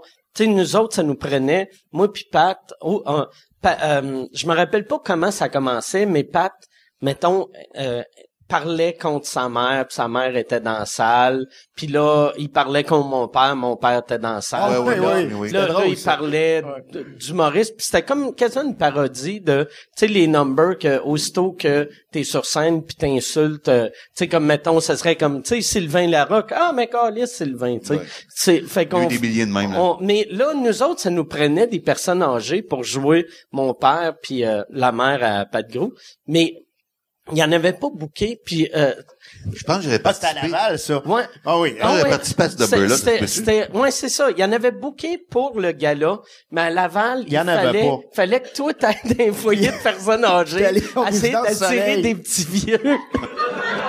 comme, Ah non, un, ça. comme un Écoute, pédophile de Je suis vieillard. parti avec ma décapotable puis ma fille Sarah, qui était mon assistante. Je dis, on s'en va au Résidence Soleil, il faut qu'on ramène 12 petits vieux. Sais, fait qu'on s'en va au Résidence Soleil, y a-tu des gens, puis tu vois, OK, parfait, puis là, je dis, baisse le toit, je l'amène tranquillement, il était content, toi, chose. J'ai dit, OK, on Ils fait voyage. roulante, il a pas le choix On a de te fait trois voyages de même pour les amener, parce qu'il y avait pas, il n'avait pas, il savait pas. Quand ils sont en chaise roulante, ils n'ont pas le choix de te suivre. Ben, il n'y a pas le toit. t'es- Ben, on l'a attaché au bumper en arrière, puis... Mais en tout cas, mais ça, ça a été, ah, effectivement, à la dernière minute, on a eu des surprises de même. dans- Mais ça, ben, même, euh, tu sais, le, le numéro avec, euh, avec euh, euh, Pierre, que son, euh, la deuxième année, Pierre Hébert arrivait, Ah, là, tiré, là? Ouais. là, Pat Gros le tirait. Tu sais, c'était, nous autres, ce qu'on voulait, c'était avoir un, un gars de paintball qui shootait. Ouais. Tu sais, un pro, mais là, euh, il disait, ah non, ça, ça, va être, c'est trop compliqué. Fait que là, on a dit, OK, on va pogner une affaire, tu sais, que ça explose. Puis là, ils ont dit, ah, c'est trop, ouais, ça coûte trop cher. Là, on était comme, Chris, ça coûte trop cher. C'est, c'est quoi? C'est 300 pièges, genre? Puis c'était un prix ridicule de même. Puis on l'avait eu, vu moi, un moment donné, d'un meeting, j'ai fait, Chris, je vais le payer. Puis j'avais sorti de l'argent, tu sais. Ouais. Mais c'est weird d'être obligé de dire à Ouais, mais une, ça, une- mais des fois, une Ça, c'est le multinationale. Il y a bien des mises en scène qui disent au départ, lâchez-vous lousse, là, là, on veut un gars là écœurant pis toute l'affaire, là, t'arrives, euh, ah non, mais là, ça, on peut, on peut pas le faire parce que, non, ça, faut, petit peu moins. OK, parfait, on continue. Mais- Ah, ah, non, ça, on n'a pas d'argent pour faire ça. Ah, les droits d'auteur, on peut pas, les tunes, si on y joue, on va, on va payer trop. Fait que finalement, ton gars-là, il fait ça. Puis euh, t'es obligé de t'engueuler pour dire, man, hey, là, ça va faire, sacrément, on va-tu les avoir, nos affaires? Ah! Hey, c'était le fun, ça! Bon! OK. non, hey, là, là, je vous dérange pour faire une pub. Je suis présentement en tournée avec mon show Modeste. Euh, j'ai fait euh, 25 soirs. Je suis en train de faire euh, 25 soirs au Club Soda, Bragg. Euh, 25 soirs, sold out, double Bragg. Mais là, cet été, je pars en tournée les 27, 28, 29 juin. Je suis à Brossard. 18, 19, 20 juillet. Je suis à Saint-Eustache. 14, 15 août. Je suis à Brossard. Euh, ma tournée, c'est ça. C'est deux villes. C'est... C'est modeste, mon affaire, tabarnak. Deux villes, puis après, on arrête ça. MikeWard.ca pour des billets. All right. Puis aussi, il y a une affaire, tu sais, comme euh, cette année-là, c'est la première année que Rachid euh, animait un gala. Puis tu sais, il était signé chez Juste pour rire. Puis, fait que là, eux autres, on dirait, mettons, s'il y avait 100 000 de budget pour les cinq galas, ils ont Il y a mis 80 000 qu'elle a- ouais. le sien. Tu sais, lui, son gala, ça commençait des explosions. Son 17 Michael Jackson qui descendent de l'hélicoptère. Moi, je veux un pouf. Tu sais, c'est weird. Non, c'est ça. Fallait se battre, puis euh, c'est la beauté du métier. Ça, c'est ce que vous savez. Vous découvrez ça à soir, mais euh, C'est ça avec qu'on vit à longueur d'année. Toi, ben, c'est- vous autres, est-ce que vous aimez mieux le travail backstage ou sur scène ou c'est le moi, mix moi- des moi, j'aime mieux le sur scène, mais j'adore le backstage pareil parce que je me dis qu'un jour, rendu à 70 ans, j'aurais plus envie de faire de la tournée puis rester chez nous. Ah Maison de campagne, moi écrire des films, moi écrire des séries. Moi, puis- c'est le contraire. Tu sais, je- là, je fais plus de mise en scène, je travaille plus pour Ok. les autres. Je fais juste mon show, ma tournée. Ben, c'est ça, moi aussi, Puis, c'est ça que euh, t'as dit. J'aime mieux le show. Non, non, mais tu me dis qu'éventuellement, tu veux, tu veux Ah, de faire de la éventuellement, oui, tournée. Mais là, j'adore ça, faire de la tournée. Moi, je pars, puis euh, j'ai du fun au bout. Puis, Ouais, mais euh, t'as pas encore sauf que 70 j'en ans, fais pas loin, là, mais ça Ouais, arrive. ça s'en vient. Inquiète-toi pas, moi, moi t'arranger le quoi, moi, tu vois. puis, euh, non, mais c'est ça. Moi, je pars, euh, sauf que j'en fais plus l'hiver. J'ai décidé que l'hiver, c'était trop tough. La dernière tournée, j'ai pogné le Nouveau-Brunswick au mois de février, mon gars, là. T'as moins Ah, 40. c'est rough, c'est rough. C'est- Je l'ai fait, c'était en février. t'as- non, j'ai dit fini. J'en fais plus. Fait que l'hiver, là, je, je passe mon hiver dans le sud, euh, bien tranquille. OK. Puis je fais des hivers, hein? C'est où tu vas? À Boynton Beach. OK. Boynton, je passe mes hivers à Boynton. Mike m'a loué son condo l'année passée à Orlando. Ouais, c'est pas pire, Ouais, ça. ouais. hein? C'est le fun. Ouais. Ouais, Donc là, on est en train de péter de la boue, tranquillement, on va changer de sujet. Ouais. non, non, Non, mais, mais- non, mais Chris, ont- t'as le droit Non, d'avoir non, une mais c'est, place non, mais c'est vrai que j'ai décidé, à un moment donné, que j'en faisais plus l'hiver. Fait que les puis l'été, je fais des festivals, mais je fais plus de tournée. Fait que je fais de la tournée au printemps et à l'automne, that's it. Hey, puis, question stupide, pourquoi t'as huit paires de lunettes? Non, j'ai deux paires OK. OK, non, je pensais que t'avais plein Non, de... c'est juste ça. c'est juste OK, OK. Je pensais... Regarde, c'est l'autre, c'est celle-là. Parce que je me disais, Chris, il est-tu allé au Ils sont pareils, cinéma? ils sont puis il a pareils. volé? Les 3D. Ils sont pareils, ils sont fumés. Les 3D, j'ai même parlé ouais, c'est ça. Il y en a une pour amener au cinéma. Toi, ça, t'avais essayé le 3D, hein? Ben, moi, c'est parce que, OK, moi, je suis aveugle d'un œil, OK? Mais, tu sais, depuis la naissance, je suis aveugle d'un œil. Fait que je le sais pas, tu sais. Je pense plus. Ça a toujours été de même. Mais à un moment donné, euh, euh, je m'en vais, j'étais à l'université, je de ma blonde au cinéma IMAX à l'époque, il y a des films 3D, c'est la grosse affaire. Ça va là, si je paye 20 pièces d'étiquette, j'achète du popcorn pour un autre 200 pièces. Puis euh, on s'assoit dans la salle, on met nos lunettes, tu sais, puis là le film commence, tout le monde tripe. Moi je suis là, ben c'est bien de la merde, on se voit tout en double. Ah, calice. Ah, tabarnak. J'y ai pas pensé, j'étais avec d'un œil. Ça a vraiment fait ça, là. C'est drôle, ça, de dire ça. J'y ai pas pensé, j'ai avec d'un œil. Tabarnak. Calice. Mais je suis même depuis ma naissance, c'est comme, OK, c'est un accident qui est arrivé avec le forceps. Ouais. Ils m'ont sorti avec un forceps, ça a fait ça. Une hémorragie interne que tu le nerf optique. C'est mon œil, mais il voit pas. Mais moi, je ne savais pas, t'es bébé, tu nais. Tu sais pas que tu peux être autrement, tu comprends? Fait que ma- mes parents ont su à l'âge de trois ans que j'étais aveugle. C'était ma fête, on jouait à pique la queue de l'âne, puis j'avais un bandeau sur ses yeux. Puis là, à un moment donné, je l'ai relevé d'un bord, ma mère m'a dit, Sylvain, tu triches. Mais normalement, je triche pas. Elle m'a dit, mais là, Sylvain, t'as relevé ton bandeau, tu vois? Non, je vois pas, maman. Et là, elle a fait le clic, panique à bord, tu sais. Mais tu y penses pas. Quand t'es habitué d'être de même depuis la naissance, ouais. tu y penses pas. Mais c'est moi 3D, euh, c'est pas pour moi. Mais, fait que là, qu'est-ce que, quand, quand t'as levé pis elle pensait que tu trichais, Ouais. là, a fait, puis elle a vu, OK, Ouais. euh, OK. Chris, ça gâche un party, ça. C'est, ça commence, yeah, yeah pour Sylvain. Oh, tabarnak, oh, ça, ça nous a pris trois ans avant de réaliser qu'il était comme cadeau, cette année-là, j'avais eu le Viewmaster.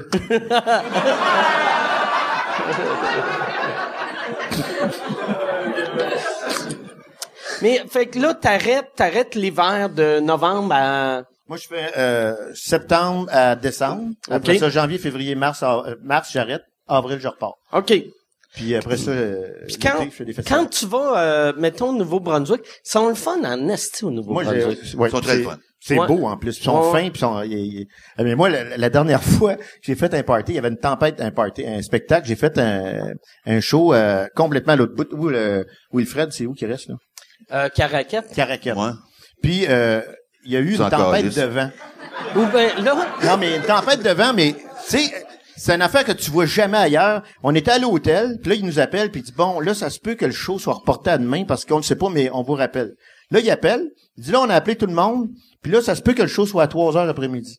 Parce que là, tout le monde est pas mal. Écoute, il faisait le tour de tout le public de la salle pour savoir que- qu'est-ce que vous en pensez, venez-vous. Finalement, il dit OK, ben là, non, finalement, à 6h, 6h30, on devrait être bon. Finalement, on a fait le choix à 8h, mais il appelait tout le monde pour être sûr que tout le monde allait être dans la salle. Écoute, méchant party, toi t'arrives là, tu peux quasiment parler à Gérard.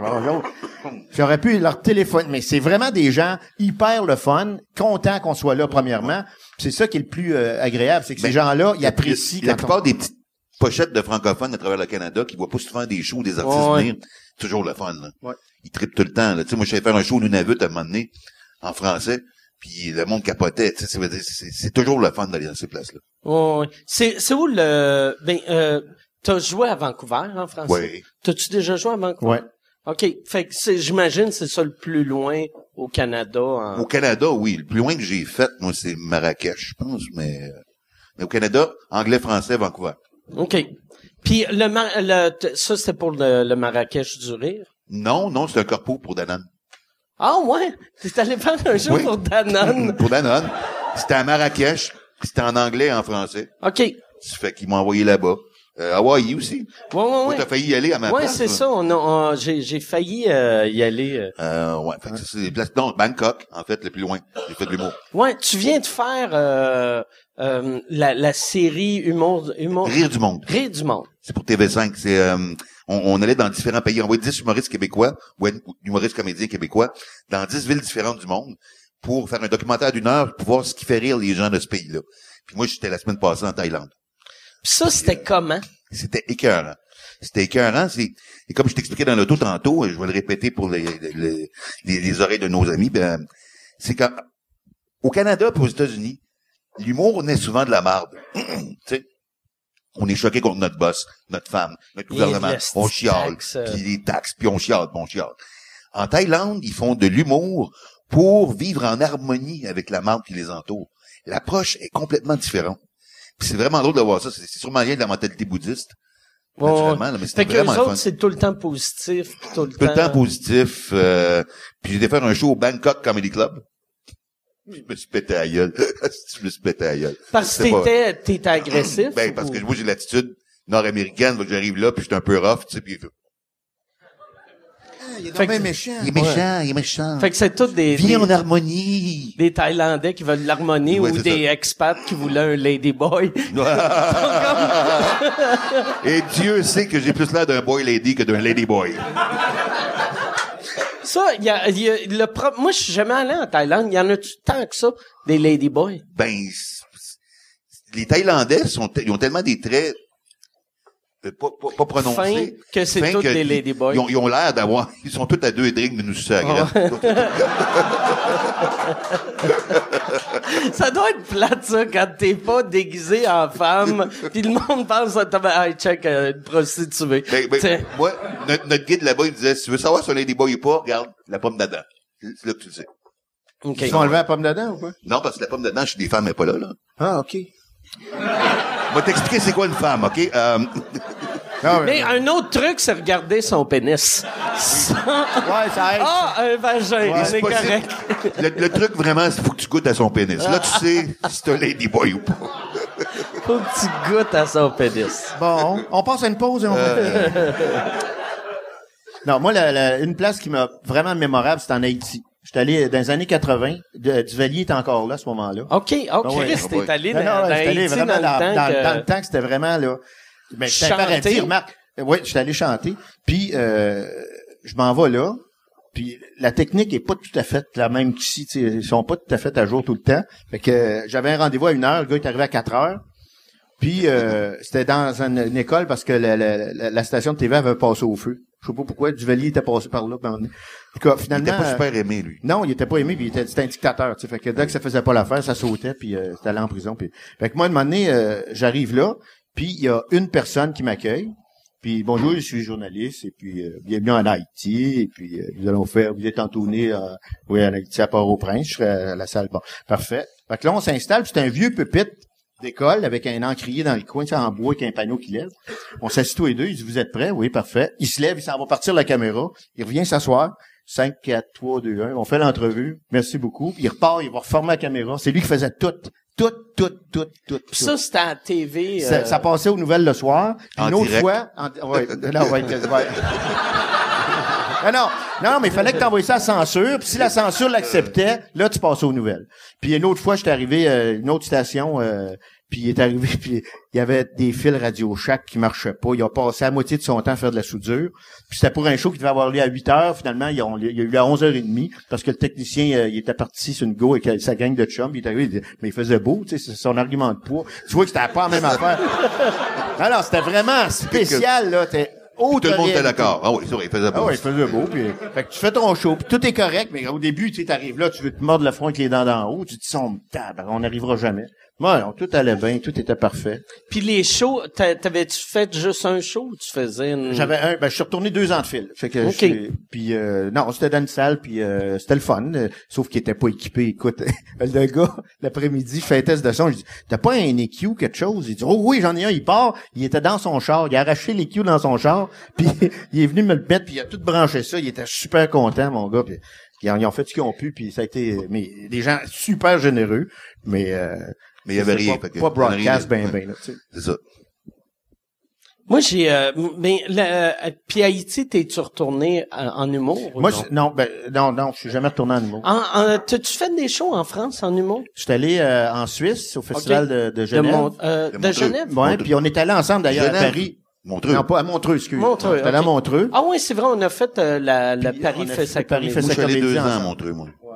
Puis, euh, mais Montreux, c'est le fun parce que les Suisses nous ressemblent. on- moi, en tout cas, ça a été super le fun. Puis, je suis parti de Montreux. L'année d'après, j'étais allé à Paris. J'étais sûr, écoute, mon gars, j'ai dit, ça y est, parce que ça avait bien été. Je me suis pété à gueule à Paris la, la première année. euh, Ça a Moi, été ça a assez mémorable. Paris. Et c'est là que les humoristes sont venus me voir et ont dit, ah, ça a bien été, ça a bien été. Tu faisais-tu euh, un personnage ou tu faisais du J'étais en stand-up? stand-up. OK. En fait, non, c'était pire que ça parce que j'animais la soirée. Puis C'était c'était au Grand Rex. OK. C'était une maudite salle, écoute, c'est Non, immense. j'étais sur chaud là, moi. Ça, je te dis, c'est toi qui es venu me voir et qui m'a fait bravo, ça a bien été.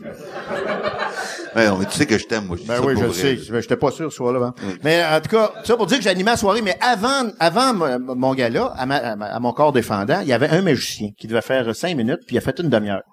Puis ça, ça scrape Ça, une soirée. Ça, là, c'est la pire affaire. D'un gars-là, là, on est tous supposés faire 7 minutes. Mais il y en a des fois qui vont faire 25 et tout le monde les aille. Parce que ça retarde tout le monde dans le show. Non, non, puis quand- Puis euh, tout le monde est en tabarnak. Ouais. et Ça fait une mauvaise ambiance. Même, même, même quand c'est pas un gala, tu sais, nous autres, ici au bordel, on a un règlement. Tu sais, c'est, c'est écrit dans la loge. À 12 minutes, on allume la lumière. À 15 minutes, tu t'en vas. La lumière qui est là indique le nombre de temps que l'humoriste peut faire. Ouais, c'est Quand ça. elle s'allume, ça veut Pour- dire que ceux fait qui sont ton temps. ici, la lumière rouge, comme là, pendant le podcast, ils l'allument pour me dire que ça fait une heure que le podcast roule. Mais dans le show, ça, ça vient euh, du côté anglais. C'est ça. Euh, le Comedy Works, où on a commencé un peu tous les deux, euh, Mm. Ouais. ça les shops, ils ont ça. Quand que tu fais ton numéro, puis quand il flash la lumière une fois, ça veut dire qu'OK, il te reste Puis- 30 secondes. En, en anglais, de la manière que ça marche, c'est ils, ils vont te demander, mettons, tu fais 15, puis ils te demandent c'est quand tu vas être flashé, puis là, tu le dis. Mais là, ici, vu, vu que ça existait pas vraiment, ce, ce concept-là, on a dit, regarde, à 12, on l'allume, à 15, on flash, fait que débarque avant que ça flash. Fait que le Sinon, on règ- part la musique. Ouais, le règlement, c'est à 12, on t'allume, à 15, on flash, à 17, on te réinvite plus. Mais, Non, mais pis c'est Et, vrai et parce- c'est correct, c'est normal. C'est normal, Il faut- parce que tout le monde fait respecter 25, ton 30. temps. Le show finit à 1 heure du matin, le dernier humoriste qui est là, qui est souvent le meilleur de la soirée, personne l'écoute, tout le monde est fatigué, Moi, tout le moi, monde je, est moi, je me rappelle quand j'ai commencé en anglais, ça, ça marchait moyen, mais euh, Jimbo m'aimait parce que je respectais mon temps. Jim Je- Bruce Komorowski. tu sais, je, je, je- mettons, si j'étais booké pour 12, je, je débarquais à 11,58. Ouais. J'étais, puis à chaque fois, il faisait, Chris que t'es un professionnel. mais j'ai tout le temps respecté Alors, c'est sûr. Mais il y en a, tu sais, on veut pas y nommer, mais je me souviens d'une une anecdote avec Michel Barrette, mon bon chum, Michel Barrette. Non, non, c'est, c'est, un- c'est vraiment un bon chum. On- je l'adore, ce gars-là. Mais il y, a, il y a le défaut de pas savoir quand ça commence puis quand ça finit. Puis à un moment donné, on était sur le show d'une une levée de fonds pour Jean-Michel Anctil pour, euh, pour les décrochages scolaires Ouais. à Québec, à salle Albert Rousseau. Oui, j'étais là. Puis, euh, puis on décide, à un moment faut que c'est Michel qui finit parce qu'on sait pas quand est-ce qu'il va arrêter. tu sais. Fait qu'à un moment donné, Michel monte sur scène effectivement en dernier. Il commence, il doit faire 10 minutes. Il était rendu à une demi-heure, puis il était encore, puis il s'en rendait pas compte, ça allait bien. Fait que là, maintenant, on se regarde en bas, puis on dit de la merde, on ferme le show. On passe, fait qu'on s'est tout habillé, on est tous sortis en arrière de lui. Salut Michel, bonsoir tout le monde, tu fermeras les lumières, parfait, merci beaucoup. On est tous sortis par la scène en arrière de lui, en disant crime. Puis il lui a fait encore un autre 10 minutes. Tout a bien été, mais c'est, non, mais c'est du grand barrette, que- c'est du grand- moi, j'ai travaillé avec Michel Barrette, Philippe Bond pour le gars-là qui animait Juste pour rire cet été, OK? J'étais le script éditeur. Et Michel voulait jamais répéter. Il aime pas ça répéter. Il est occupé, il est pas là, il est pas là, il est pas là. Mais on a, on a insisté, moi puis Philippe, on l'a fait répéter, répéter, répéter. Puis le gars-là était en béton, là. C'est vraiment bien Ah, été. ben, il a pas dépassé son temps. Ah, t'étais là? Ben oui, c'était ce gars-là, c'est vrai. Il a pas dépassé son temps. Tout a vraiment bien été. Après ça, j'ai dit bravo Michel, 35 ans carrière pour apprendre que la répétition, ça peut aider. Mais c'est vrai, c'est vrai, il a appris ça. Ben, il a jamais, Alors, ben, jamais personne osé lui demander de répéter avant non plus. C'est Michel Barrette, tu sais, tu respectes. Tu... Mais là, il, ça a vraiment bien été, là. Ah ouais, mais ça- Il y, a- il y avait eu une fois, je sais pas si c'est toi qui faisais la mise en scène, à Québec, euh, à l'époque, avant que ce soit au, gra- euh, au, au, euh, Grand Théâtre, c'était au Palais Montcalm. Ouais. Steve Diamond était booké pour faire, on faisait toutes 8 ou 10, puis il avait fait trois. Puis ça, c'est drôle en crise. C'est aussi. rare. Ça, là, ça arrive jamais, mais si tu veux surprendre un animateur, Mais Chris, fais c'est- trois. c'est un- c'est un, dans un imitateur chanté, il n'y a pas de tune qui dure en bas de trois minutes. c'est-tu, euh. Mais ça, j'ai oublié un segment au complet. Tu sais, il est arrivé, il a fait euh, une imitation, il y a eu un, un, clap, puis là, il s'est dit, ah, d'habitude, ma clap, je finis avec ma toune. qu'il a fait, il a fait un gag, il a fait Ginette Renault, il a crissé son camp. Puis, je me rappelle plus c'est qui qui animait, Ben, puis- ça, ben, ça devait être, C'est moi, je, très je drôle. pense que je faisais les mises en scène Dans- dans ce temps-là parce que les Dans le temps que c'était pas télévisé, ça. Ouais, mais l'animateur l'avait ramené, puis il avait fait, t'as fait trois minutes. Très drôle. Ça, c'est une affaire. C'est ça qui est weird. J'ai eu euh, euh, Steve Nyman, sûrement, va, va, va faire le podcast. J'aimerais ça l'avoir. Mais il y a, y a une affaire, on dirait, surtout notre génération, y a- euh, on, on- Là, on- tu m'exclus, là, je suppose, mal. non, non, non, mais parce, non, mais c'est parce que, je sais Clara qui était de même, puis je sais pas si toi t'étais de même, mais on haïssait les imitateurs à l'époque. Et les magiciens, et les On, on, on avait un certain, euh, pas, c'était pas un Il y, a, il y a une, il y a une mépris, chaîne, il y a mais- une chaîne de mépris dans le show business. Ouais. Les comédiens de, de cinéma rient des comédiens de théâtre, qui rient des comédiens de télé, qui rient des humoristes, qui rient des, des, des, des, des, des, des magiciens, qui rient des mimes, qui rient des singes qui font de la musique avec une roulette. puis- C'est ça. Mais puis aussi avant, tu sais, les imitateurs, ça marchait tellement, fait Ah que oui. ça faisait chier quand tu passais un an et demi à écrire ton, à travailler Ouais, ton voulais- number, puis là, ouais, tu voulais quelqu'un jamais faisait. passer en arrière d'un imitateur. Quelqu'un faisait Madonna, puis il y avait standing ovation. Ouais. Ben moi, ça m'a tout le temps fait rire que Stéphane Laporte, à l'époque, on l'appelait un, un, un auteur d'humour quand les numéros qu'il écrit pour André Philippe, c'est fais donc un saxophone. tu sais, Chris, c'est pas ça, écrire. tu. We are the world. Me semble que j'ai We déjà are the entendu ça. Pas grave, pas grave, pas grave. Non, mais ça, c'est c'est vrai que les imitateurs. Mais le pire, c'est que les, à un moment donné, les humoristes étaient en maudit, puis des fois, il y avait raison, tu sais, parce que tu disais, Criff, tu reprends. Tu sais, quand un, un, un humoriste reprend un personnage de- de- d'un autre humoriste, là. tu sais, à un moment ouais. donné, un imitateur, je veux dire, prend un personnage. de- Tu sais, à un moment donné, euh, il y avait euh, euh, comment il s'appelle euh, Benoît? Non, non, le, le- le- Dominique Lévesque, euh, Lévesque Turcotte. Avec Turcotte, oui. Il y avait Danny Verven. Bon, Danny Verven, à un moment donné, il était imité par je dirais pas qui, puis à un moment donné, Danny était en maudit parce que ce Chris-là, il a plus de succès que moi, j'en le fais pour vrai, tu sais. Ah ouais. farces. Fait que les gens, ils savent ça, puis, puis les gens, les humoristes, souvent, ils disaient, ben ouais, mais c'est un hommage. Ben oui, mais ça, c'est un hommage. Fait qu'il imitait, comme Michel Courtemanche, à un moment donné, qui se fait imiter son numéro de, de, de drummer. Tu sais, c'était quand même... Snappy, ça. Hein? Snappy Michel. non? Non, sais. non, non. Euh, ben, euh, me semble Jean-Marie Corbeil faisait le drum Ah, pendant un pas, bout de temps. Je sais pas. Ben, il a fait de, Jean-Marie a fait des Mais- mais c'était pas Mais une tu t'en souviens, le premier gala du Olivier qu'on a monté, là, euh, chaque trophée était remis de façon différente. sais, Mario Jean, il, il recevait une pizza, puis il regardait dedans, puis il il y avait le, le gagnant. Ouais. Mais euh, les, le- le- il y avait un, un trophée pour l'imitateur de l'année cette année-là. Il sortait d'une photocopieuse. Ah, c'est drôle. Tu te rappelles?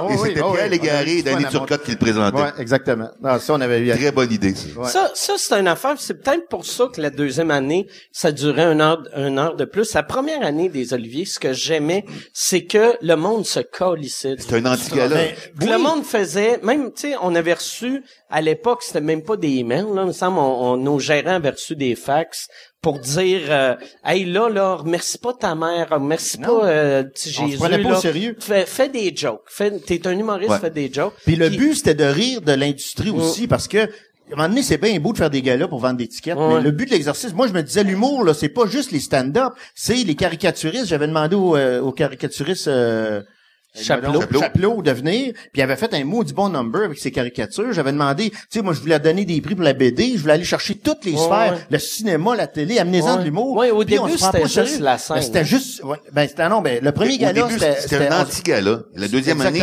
il, il- c'était encore perçu comme un anti-gala, mais dans les faits, on pouvait pas faire un anti-gala.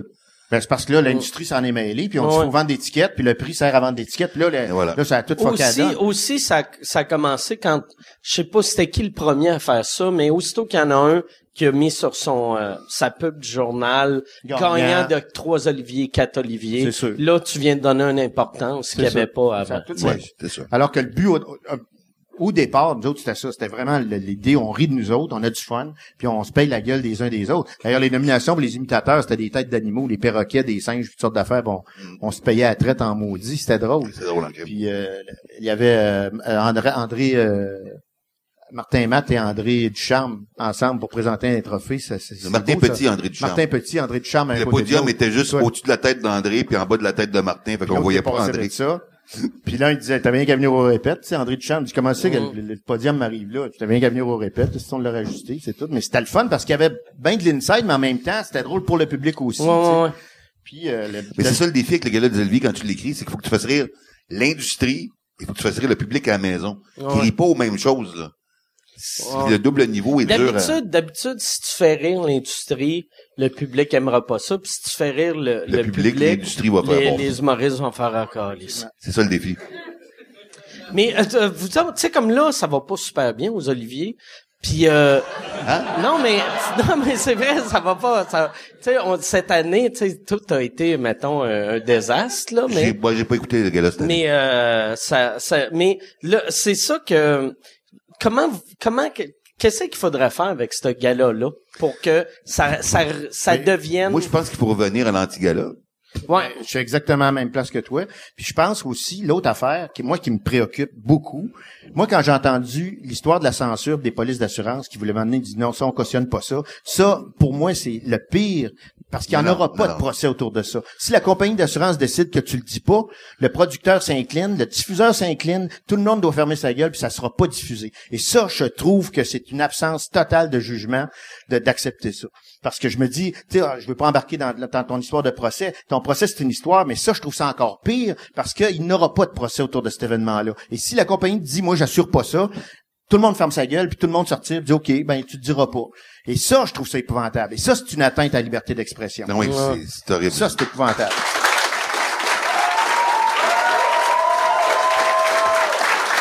mais ça par exemple euh, c'est possible que ça redevienne un anti-gala ou Moi, euh, je pense que c'est les gens de l'industrie, puis c'est le CA qui va le décider. Si on le décide à un moment donné qu'on sait... Tu sais, au Il y a eu des départ... changements dans le CA de la prendre Il y a pas au eu des sérieux. changements récemment dans le CA. là. ouais. Ouais. Puis là, l'autre affaire qui est, qui est dangereuse, c'est que parfois j'ai l'impression, moi j'ai écouté certains gars-là, puis je veux pas faire de porte, tu sais, euh, euh, je veux pas faire de jugement, mais j'ai l'impression des fois que faut pas que ça devienne trop un un inside gala, tu sais, un inside joke où tout le monde rit de, de soi, parce qu'il faut pas oublier aussi qu'actuellement l'industrie a considérablement changé. Moi, quand j'ai commencé dans le métier, là, tu faisais une annonce de deux par trois dans le journal, tu vendais des tickets. Aujourd'hui, tu mets deux pages quasiment, faut que tu mettes des millions, ça coûte une fortune. La tarte, quand j'ai commencé, il y avait 15 humoristes maximum en circulation, il y en a 65 actuellement.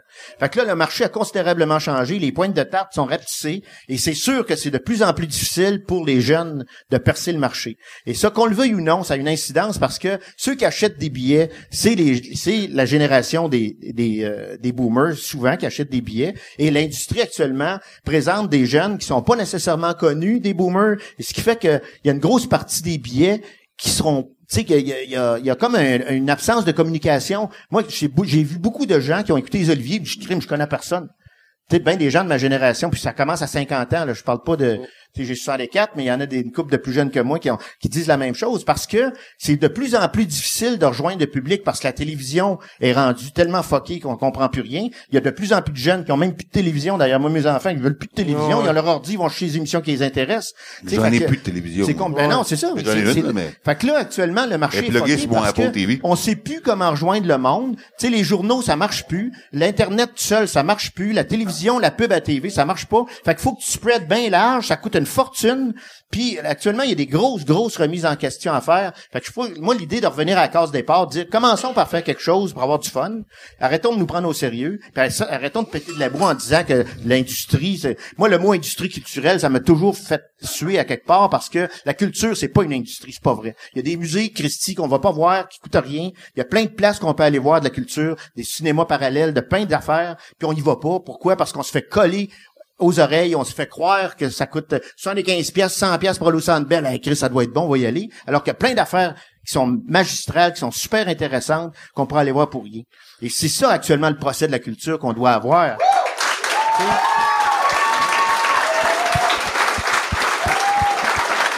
Comment ça va être intéressant? Après, ouais. Ça fait, on, ça fait 78 euh, podcasts qu'on fait. C'est la première fois que quelque chose d'intelligent est sorti. euh, Il était temps, tabarnak. hey, euh, je pense, euh, Yann, ça fait combien de temps qu'on est là? Une heure et dix. On, on, on va commencer les questions. Je sais pas si euh, s'il y a des gens avec des questions. Euh, le micro, il est en arrière de Yann. Yes, un autre breuvage. Ceci est une pub. Ceci est une pub pour euh, mon Patreon. Patreon.com slash sous-écoute. Si tu veux avoir accès à tous les épisodes avant tout le monde, va sur patreon.com slash sous-écoute. Tu peux avoir, tu peux acheter des billets. Les seuls qui peuvent acheter des billets pour les enregistrements de sous-écoute sont mes Patreons. Et en plus, vous avez accès aux épisodes sans publicité. Sans publicité. Puis là, tu vas me dire, ben, il n'y aurait pas eu de publicité, là, si tu parlais pas de ton Patreon. C'est pas fou. C'est vrai. Si t'as raison, patreon.com slash sous-écoute. Et si tu veux annoncer euh, euh, sur euh, sous-écoute, info à commercial agence2b.com. In- Info à commercial agence2b. Tu peux annoncer sur sous-écoute, sans commentaire, le Pantelis Frenchcast, distorsion, tout le monde saillit, couple ouvert, info à commercial agence2b.com. Bon, hey, puis si quelqu'un peut poser une question dans les quatre prochaines minutes, ça, ça l'aiderait un peu. Y, a, y a-tu quelqu'un qui vient, ou s'il y a personne qui s'en vient, euh, je vais, je vais continuer à parler.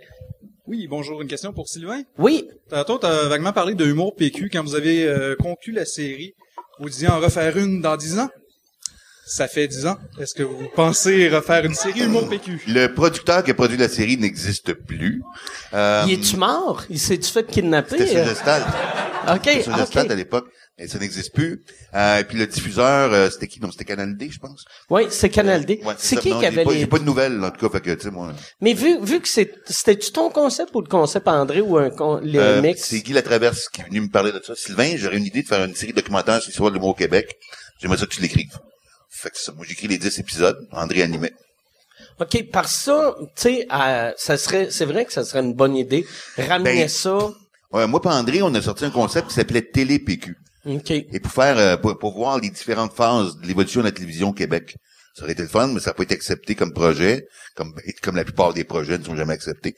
Mais oui, ce serait le fun d'en faire un deuxième, je pense, parce que Ben, tout a changé. Tout a changé depuis qu'on a fait ben ouais. L'industrie a changé complètement. Fait que Complètement. le- puis le, le discours a changé aussi. Oui. Surtout, qu'est-ce qui serait le fun de, de faire une, une nouvelle version de, d'humour PQ dix ans après? Surtout, là, s'il recommençait à jouer l'humour PQ d'il y a dix ans, puis là, on verrait vraiment la différence. Ça serait écœurant. Ça serait écœurant. C'est vrai, c'est une bonne idée, mais euh, on n'a pas de nouvelles, donc on n'a pas d'offres, fait qu'on on le fait pas. là. Mais les diffuseurs changent beaucoup leur fusil d'épaule aussi depuis plusieurs années parce Ouais. qu'ils savent plus où se garrocher, ils savent plus. Tu sais, t'as vu euh, TVA actuellement, euh, ce qui ce qui diffuse Mais ils perdent des codes d'écoute par- à cause d'Internet, fait que, tu sais, ils... C'est à cause des stations parallèles aussi. C'est la panique de, de la mort de la télévision, là, Ouais. de- Ouais, tranquillement. Là. que- La télé est morte aux États. Au Québec, elle est encore en vie, mais Oui, parce que parce qu'on est une euh, on est un petit village gaulois de francophonie dans une mer d'anglophone, fait que histoire de la culture québécoise, ben tu sais, la télé est quand même demeurée plus importante. ouais. Puis on est très fidèle à notre télévision dans le sens Ouais. comme les téléromans, les séries, c'est vrai qu'on aime ça. Puis il y en a des mots Ouais. bonnes aussi. Puis il y a un star system au Québec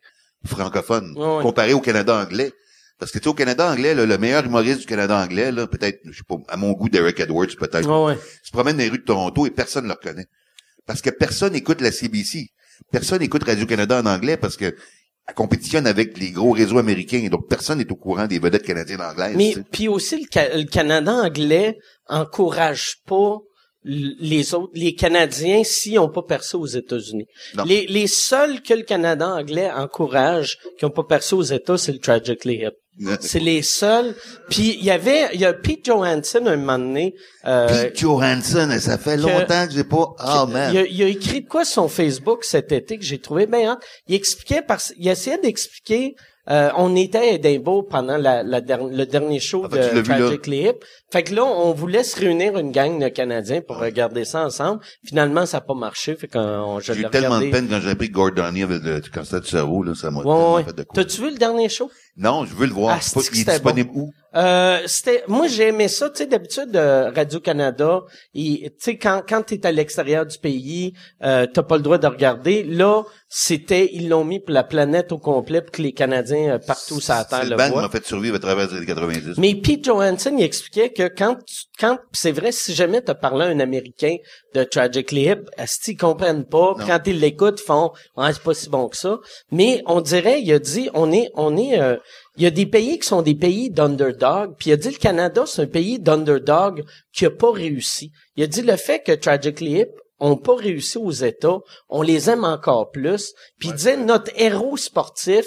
c'est Terry Fox, un gars qui a essayé de traverser le Canada, puis il est mort dans la troisième C'est vrai province. pareil, c'est vrai pareil. Dans n'importe quel autre pays, on aurait fait ah si on tourne la page, mais là on est comme ah c'est qui était hot? Il y a C'est très vrai. Ouais. Et, et le Québec est comme ça aussi. Ouais, le Québec est de même un peu. Ouais.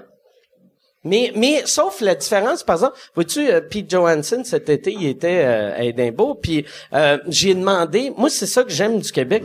Moi, euh, mes shows à Édimbourg, chaque soir, j'avais au moins un ou deux Québécois, que c'était juste du monde qui était en voyage en Écosse, qu'ils voyaient un panneau avec ma face. Là, ils faisaient, OK, je vais aller voir le show. Il y en a qui comprenaient même pas l'anglais, mais ils se disaient, ah, c'est important d'encourager un Québécois.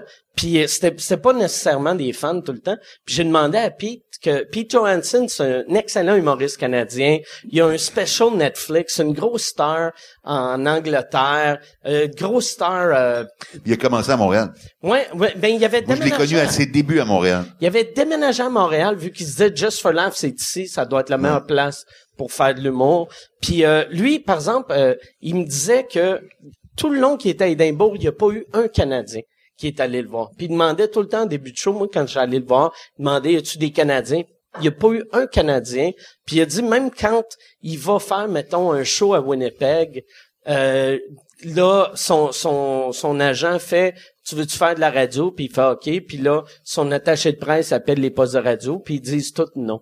C'est quand même absurde, là. Tu sais, nous Ouais. autres, si, si tu arrives à Saint-Georges-de-Beauce, puis tu veux faire de la radio, ils vont te prendre, là, tu sais. Ouais. On est, c'est ça. On- on- je trouve que le Québec, on encourage plus nos artistes euh, que le Canada. Y a-tu d'autres questions? D'autres questions, hein? OK. Oui.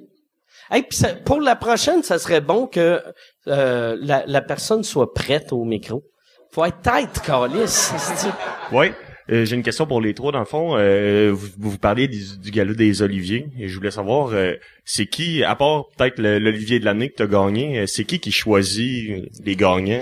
Ça, c'est une question pour le comité. Je suis pas trop au courant. Je sais qu'une partie, c'est les médias. Ah, c'est que c'est Une n'importe partie, quoi? c'est le membre, les membres de l'industrie. Mais c'est vraiment n'importe quoi. Ouais, c'est, c'est un peu n'importe quoi.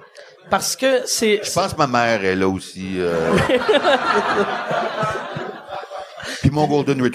euh. Mais qu'est-ce qui est... Je sais qu'il y a un comité que ils, ils disent, OK, lui est en première place, euh, lui en deuxième place, euh, euh, lui ou elle ou eux autres en troisième.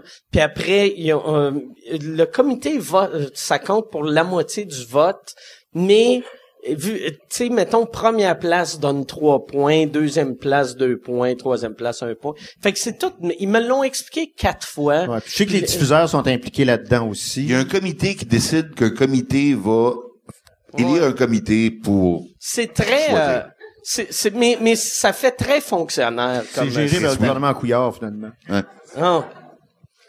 Mais Non, c'est pas évident de savoir. euh, c'est vrai que c'est une infrastructure qui est un petit peu complexe. Puis euh, je sais qu'il y a des pourcentages qui sont alloués. Le vote du public a droit à tant pour cent, les diffuseurs ont droit à tant pour cent. Les médias. Et puis les médias ont droit à tant pour cent. Et il y, a un, il y a un jury qui est formé. qui compte pour 50% du qui vote. compte. Ouais, quelque chose de même. Mais je peux pas vous en dire plus, sauf sur les certaines. C'est le genre d'affaire qu'on on, on chiale contre, on le sait que c'est mal fait, mais de notre côté, on veut pas savoir comment ça marche, c'est trop plat. Mais tu sais, on, on a.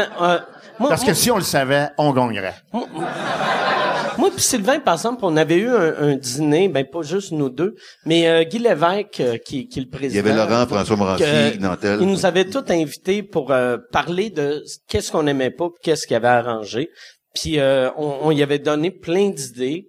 Puis euh, à- à- moi, moi le, le soir des Oliviers, il, il m'a texté pour me féliciter. Puis là, j'ai juste fait, hey, on devrait refaire le meeting. Tu sais, mais là cette fois-ci, il faudrait vraiment écouter là. Tu sais, Ouais. puis puis a- moi je pense un des gros défauts, le la personne qui gère les oliviers, tu sais comme là c'est un nouveau ou une nouvelle, je sais pas si c'est un homme ou une femme, mais c'est l'ancien boss de la Sodec. Puis fait que ça prendrait un gars, tu sais comme un Ghislain Dufresne, Ouais. qui est un humoriste Mais mais Ghislain est organisé, il est tête. Moi, je, ça, ça vote prend pour lui quelqu'un demain. du monde de l'humour là. Tu sais moi je, moi tu sais tu sais comme l'autre qu'il y avait avant, je me rappelle pas de son nom, mais c'est lui qui s'occupait de la fête nationale, mais tu sais c'est pas- c'est c'est pas parce que tu organisais la C'est fête pas parce que c'est dans nationale l'événementiel que, tu ouais. comprends l'humour, tu sais. Ouais, c'est ça. Non, effectivement. Ouais. Autre question? Oui. Yes, Chris, euh, t'es rendu, t'es rendu le... Ah, mais moi, je, je te laisse boire, là. As-tu autre question? Non? Oh, yes, il y a quelqu'un qui arrive. Salut. Good. Euh, question pour Mike. Oui. Euh, ça n'a pas vraiment rapport avec ce que vous avez parlé. là, mais je vais la poser pareil. Euh, moi, je voulais savoir ce que tu pensais de l'humoriste George Carlin, parce qu'il me fait beaucoup penser à toi dans ses propos, puis aussi parce que ben il s'est fait amener en cours. Là. Ah ouais, eh ben... Euh, Je pense que c'est l'idole de tout le monde, hein. Mais, merci pour la euh, comparaison, mais moi, je trouve que je ressemble aucunement à George Carlin, mais... Moi non plus, je comprends pas le lien, pas en tout. George Carlin... Il était politique, Carlin. Ouais, George Carlin était très, très, très politique. Euh, mais il était... C'est ça, lui, lui, il s'était fait amener en cours pour euh, les euh, seven words que... euh, c'est- les sept mots que t'as pas le droit de dire à la télé, euh, qui étaient fuck, fuck, cock, Shit, cock, pussy, pussy, damn. euh, motherfucker, euh, Je me souviens plus, ça fait longtemps que j'ai vu ouais, c'est ça. Damn était pas mais en tout cas. Euh, mais moi, euh, Carlin, j'étais très très triste quand il est mort. Vraiment, aussi, vraiment, vraiment. triste. Moi, aussitôt qu'un humoriste meurt, je suis tout le temps, ça me crisse tout le temps à terre. Moi, son monologue sur The Sanctity of Life, c'est un classique. Ça, ça, ça parle de tout ce qui est, euh, tout ce qui est de droite, de gauche, euh, l'avortement, euh, la peine de mort. c'est, c'est un monologue magnifique. Il y a, il y a aussi un bon number qui, qui est ressorti pas mal euh, au début. euh, ben à chaque fois qu'il y a une élection, euh, sur son affaire de lui, il votait pas.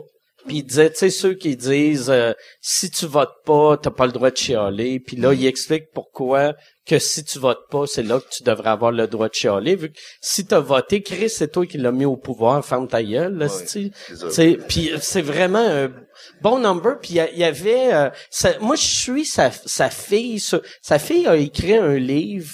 Puis j'espère qu'elle commence pas à faire de l'humour parce que elle, elle est super drôle, elle est vraiment drôle, euh, elle est super drôle sur Twitter, son livre est drôle. Euh, mais si, si elle commence à faire du stand-up, on va tout le temps automatiquement la Non, comparer à Carlin. Il faudrait qu'elle change de nom. Il faudrait qu'elle s'appelle, Ouais. mettons, euh, Ward. ouais, ouais, ou, Co- ouais, ou Cosby, euh, tu sais. Ouais.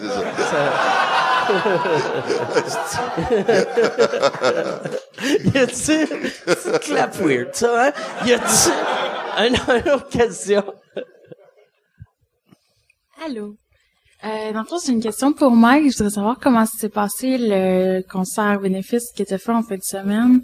À, je pense que c'était Saint-Julie. Ah, ouais, ah, c'était vraiment cool. C'était vraiment cool. Il y avait un, un, un show euh, pour un gars qui s'appelle Alex, je sais pas son nom de famille, qui a... Non, mais Chris, je, je l'ai rencontré une fois. C'est Alexis, c'est quoi son nom de famille? Thibaut, Alex Thibaut, qui est un, un, un gars qui a, qui a plongé, puis il, s'est- il, s'est, euh, il, est- il, s'est- il est devenu euh, paralysé en plongeant, puis il venait, sa blonde a accouché deux semaines après. Fait que là, il organisait une levée de fonds pour lui, puis je suis allé parce que... Nice. Ouais, non, mais tu sais, euh, moi, euh, j'étais là pour euh, les, les médias, là. Mais non, non. J'ai eu, j'ai eu, le pire, là, j'ai eu quelqu'un sur mon Facebook, une madame. Tu sais, moi, j'étais pas annoncé sur le show. J'étais pas, tu sais, c'était pas, c'était pas une affaire pour les médias, rien. Puis une madame, elle m'a écrit, franchement, ils ont accepté, euh, ils ont accepté que Ward soit, soit là. Moi, je serais allé, mais vu que lui, il était pas là, je donnerais pas mon argent. Puis là, j'ai, j'ai fait, j'ai pensé peut-être répondre à madame, juste dire à madame, Chris, ben, si t'allais venir, puis c'est moi qui ai gâché ça, envoie le 25 pièces que t'aurais payé à la famille, esti, puis ferme ta crise de gueule. Ben oui, carrément, là. Ouais. Mais j'ai...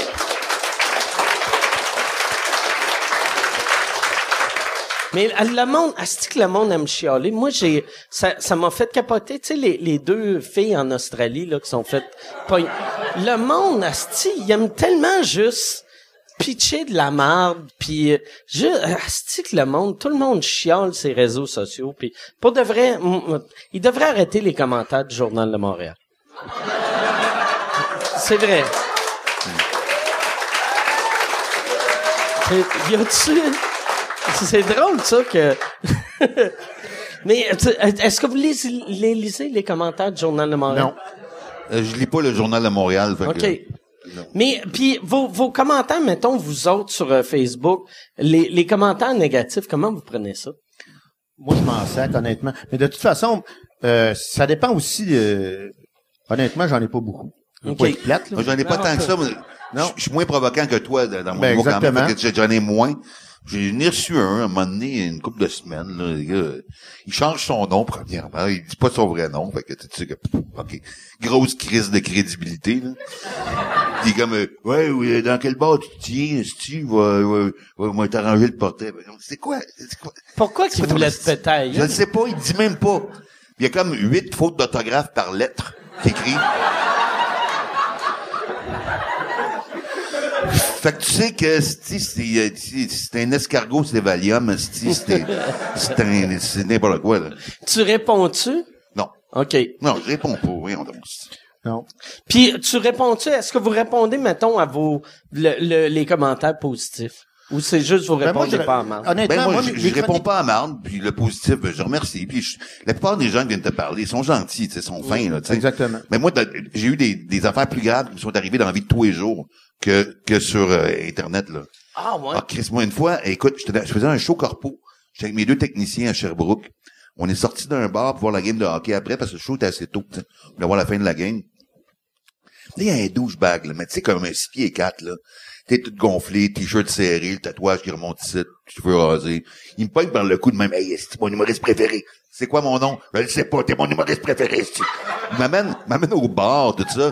Puis il dit, hey, je te présente ma blonde, ma mère, esti, je te paye un shooter, le gros. Il me paye un shooter, je voulais pas, là, tu sais, mais je le prends, hein, parce que, il tient de même. Là, il- Alors, Il t'a-tu lâché le temps que tu vivais? ou tu vivais? il me l'a rentré dans la gueule, là, même. Et là, et là, il commence à, hey, j'ai des jokes pour toi, tu mettras ça dans ton show. Non, j'écris mes jokes, donc tu crées ça dans ton show, le gros, aussi. Des jokes de plot, des jokes de menstruation, des jokes de, là, j'étais plus capable, après 15 minutes, je dis, je vais sortir, fumer une cigarette, là. Puis, puis euh, tantôt, il me laisse partir, je m'en vais dehors. Puis je commence à jaser avec du monde super la fun dehors, mais vraiment cool, OK? Vraiment cool. Puis ça dure 20 minutes, tout ça, à un moment donné, il sort, toi. Il vient me voir, il fait, hey, tabarnak, je te paye un shooter, tu décalisses. Ben là, on n'est pas mariés, esti. Euh... Là, tu vas voir mon esti, t'as pogné de mon pion à niaiser. Il me pogne, puis il me tasse contre le mur de briques. Tabarnak. Mais tu sais, il, il est gros. là. Moi, je, suis non violent dans la vie. Je sais même pas comment me battre. esti. Je tasse sa main, je reviens en dedans, je dis au doorman, je dis là, là, faut faire de quoi, là? Il est fou, là. Il est craqué sur quelque chose, je sais pas sur quoi, il était de ses speeds, de sa cause, je sais pas trop. Et là, ils sont mis à trois pour le sortir. C'est un cheval, là, tu sais, là. Il crisse dehors. Là, sa mère et sa blonde... Sa mère est là. en plus. sa mère, faut qu'elle sorte. Ah, ben, ça a l'air comme ça. Sa mère et sa blonde sortent dehors pour le calmer. Ils les frappent tous les deux. Ah, Et tabarnak. c'est la police qui est venue le ramasser. Ah, c'est de tabarnak. Ben, ça, c'est le genre d'affaire qu'on peut vivre, là. Ça peut arriver, là. Ah, Chris. Moi, je me souviens de ma première job à vie, là. Moi, dans une boîte. À- J'ai eu tellement peur, là. Ben, Chris, Ah, imagine la mère, le lendemain, il fallait qu'elle explique à ses amis Pourquoi t'as un œil au beurre noir? Ah, Sylvain Larocque qui a fait chier Alain.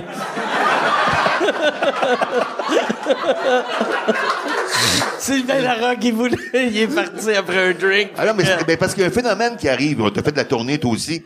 Quand, mettons, tu, tu finis ton show en région, t'es dans, dans un bar, whatever, tu vas prendre une bière avec tes techniciens, il y a le phénomène du héros local. Oh, Tu sais, tout arrive là, les gens te connaissent, viennent te parler, mais le héros de la place, quand t'es pas là, qui est le gars hot de la place, lui, il te regarde aller puis il est pas content, là. Parce qu'il est pas le héros local ce soir-là, tu comprends? Toi, tu veux rien savoir, tu veux pas déranger personne, mais Chris, c'est pas de ta faute, les gens viennent te parler. Puis ça ira agressif. oh, ouais. Mais t'es arrivé, ça? Moi, la première job à vie que j'ai pogné, là, premier contrat où t'as une paye. OK? Je faisais des boîtes à chansons. Euh, puis à un moment donné, je reçois un téléphone, puis un gars, il disait Écoute, on, on c'était, c'était dans, dans le bout de cette île. Puis il dit On vient d'ouvrir une boîte à chansons, puis j'aimerais ça que tu viennes euh, l'inaugurer. tu. Puis on, ça, le premier coup, ça va être twist. Fait que moi, je dis Ben oui. ben, euh, il dit Ben là, ma fille m'a parlé de toi, t'es, t'es bon? Oh oui, je pense que t'es bon? Oh oui, je vais OK, parfait. Fait que moi, j'avais pas de char, j'avais 18 ans. Écoute, je pars avec ma guitare, j'embarque dans l'autobus, je me ramasse à cette île. Puis là, il y a un gars qui m'attend, il y a un gros Christy de Cadillac. Puis là, il me voit arriver, puis il dit, tabarnak, t'es donc bien petit. Que je dis, ben, euh, ouais, c'est correct. T'es, t'es sûr que t'es bon? Oh oui, je suis bon, t'es mieux d'être bon. Là, il pogne ma Il guitare. pensait que la grosseur Ah non, ben, allait je- avec... je- euh, Écoute, ben, moi, j'étais déjà... Comme j'étais un pas- enfant avec Ouais, de Noël, ouais. tu le plus gros. mais là, j'arrive à l'hôtel, puis c'était une boîte à chansons. Moi, tu sais, écoute, dans ce temps-là, quand tu parlais de boîte à chansons, là, c'était, tu sais, les filets de pêche, euh, les cages à homard, puis des affaires, tu sais, une vraie boîte à chansons. J'arrive là, puis le bar, ça s'appelait le Contiki Hotel. Je dis, il me semble que ça sonne, tu sais, d'habitude, là, c'était le gars d'Andorre, euh, la butte à Mathieu, euh, le vieux clocher de Magog. Là, t'arrives là, tu sais, Contiki Hotel. Ça fait, me Ça semble- non, ça, ben exactement. Mais je rentre dans la, dans la hall d'entrée. Puis là, il y a un comptoir en bambou avec un gros palmier artificiel. Puis là, il y a un gros pot euh, avec des bouchons de bière dedans. Puis il y a un concours. Devinez combien il y a de bouchons. Vous gagnez un casque de, de skidoo. Tu sais. Fait que là, j'avais...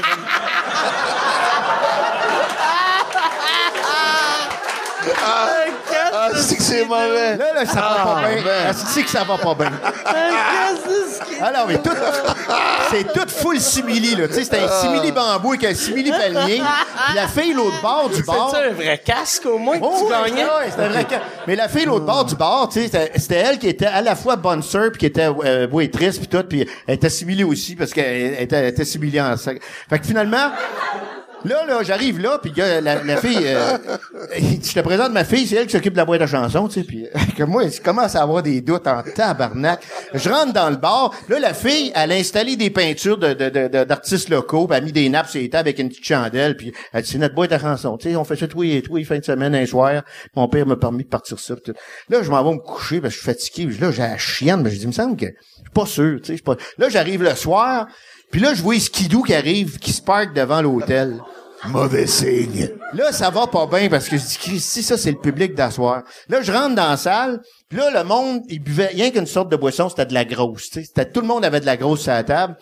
Puis euh, moi, dans ce temps-là, je chantais du Brassens, puis des tunes, euh, tu sais, euh, à texte, puis là, ça, va vraiment Les pas copains bien. de bord, les copains de Fait que bord. là, je monte sur la scène, puis là, je dis, OK, the show must go on. Si moi lui faire une tune un peu cochonne, c'est quand Margot dégrafait son corsage pour donner la gougoute à son chat. Le monde est dans la salle. je- Euh, ça marche pas. pas. Je dis, OK, on Ça continue. comme non, non, on continue, on lâche pas, on lâche pas. Fait que là, ça, euh, puis là, finalement, je finis par quand je pense à Fernande, je bande, je bande. Là, tout le monde se met à crier Fernande, Fernande. J'ai dit yes sir. Là, je les ai eus, Calis, je les ai eus. Là, j'arrive à la, à la pause. Là, il y a un gars qui vient me voir, il dit Hey, viens, viens prendre une bière, viens t'asseoir. Fait que tu prends une bière? Je dis, Non, non, merci. Tu prends une bière? Je dis, oh, oui, je vais en prendre une. Fait que là, il arrive avec une grosse à la table, fait venir le boss. Puis là, il dit, hey, tabarnak, euh, quand est-ce que tu me colles ça? Dehors que tu ramènes pas Fernande? Ce que je savais pas, c'est que la semaine d'avant, le bar, c'était un bar de danseuse, puis la vedette s'appelait Fernande. Puis qu'il voulait qu'elle... la- Fait que là, ça peut dire là, mon gars, je suis couché dans mon caisse de guitare, je suis retourné chez nous, puis ça a été fini. Ça a été mon premier contrat à vie. C'est pas te dire une affaire que la boîte à chansons pognait le bar en tabarouette. Tabarnak. Hey, une danseuse qui s'appelle Fernande. Puis il y a eu de la catéchèse au cégep.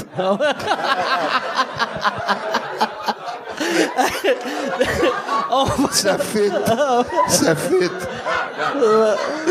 Hey, mais merci les gars, on, on va euh, on va finir ça là-dessus. Merci beaucoup d'avoir fait le podcast. Merci. Merci à vous autres. Allez. Euh, T'es, là, t'es, t'es-tu en tournée présentement? Je recommence à tourner à partir de vendredi, en fin de semaine. Je me promène partout au Québec. OK, puis euh, la meilleure place pour avoir les infos puis les dates, Mon c'est... site, françoisléveillé.com. OK, toi Sylvain? Ben moi, ma tournée est finie, mais là, je suis en train d'écrire un nouveau show. Fait que, euh, voilà. OK, parfait. Puis t'es assez souvent quand même euh, au bordel, tu rentres Ah, ouais, je un me peu promène, je fais des shows un peu partout dans les festivals, dans les salles quand même. Là, oui. Yes, yes. sylvainlarocque.com ou CA? Oui, point, point, point com. OK, point .com. Excellent. Fait que, ben, merci. Puis, euh, euh, pour ceux qui écoutent en ce moment euh, à la maison, au gym, ou dans le bain, ou je sais pas, en parachute, ça se peut. Euh, Yann, restez des notes. Yann va vous donner une autre suggestion au podcast. Gros merci à Yann Terriot, qui est, que personne voit. C'est Monsieur Podcast au Québec. C'est le Pierre-Carl Pellado du podcast, asti. C'est lui qui décide tout. On se voit à la semaine prochaine. Merci.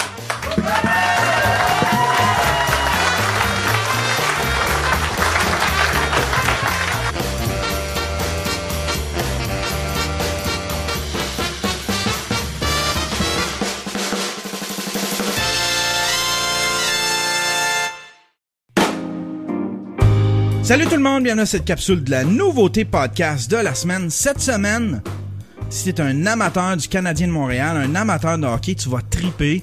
Si, comme moi, t'es tanné de toujours, toujours voir les mêmes 3-4 visages, les mêmes euh, analystes euh, de sport à la radio et à la télé, tu vas triper.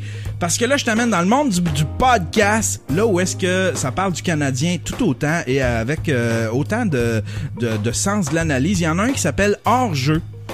Euh, c'est un podcast très simple, c'est euh, quelques gars comme ça qui jasent euh, un peu style vestiaire, qui vont jaser de tout et de rien, euh, de ce qui s'est passé pendant la semaine. Ils vont même faire l'analyse d'analyse.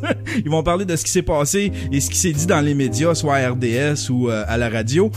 Il y a un autre podcast qui est bien le fun, qui s'appelle La soirée du podcast.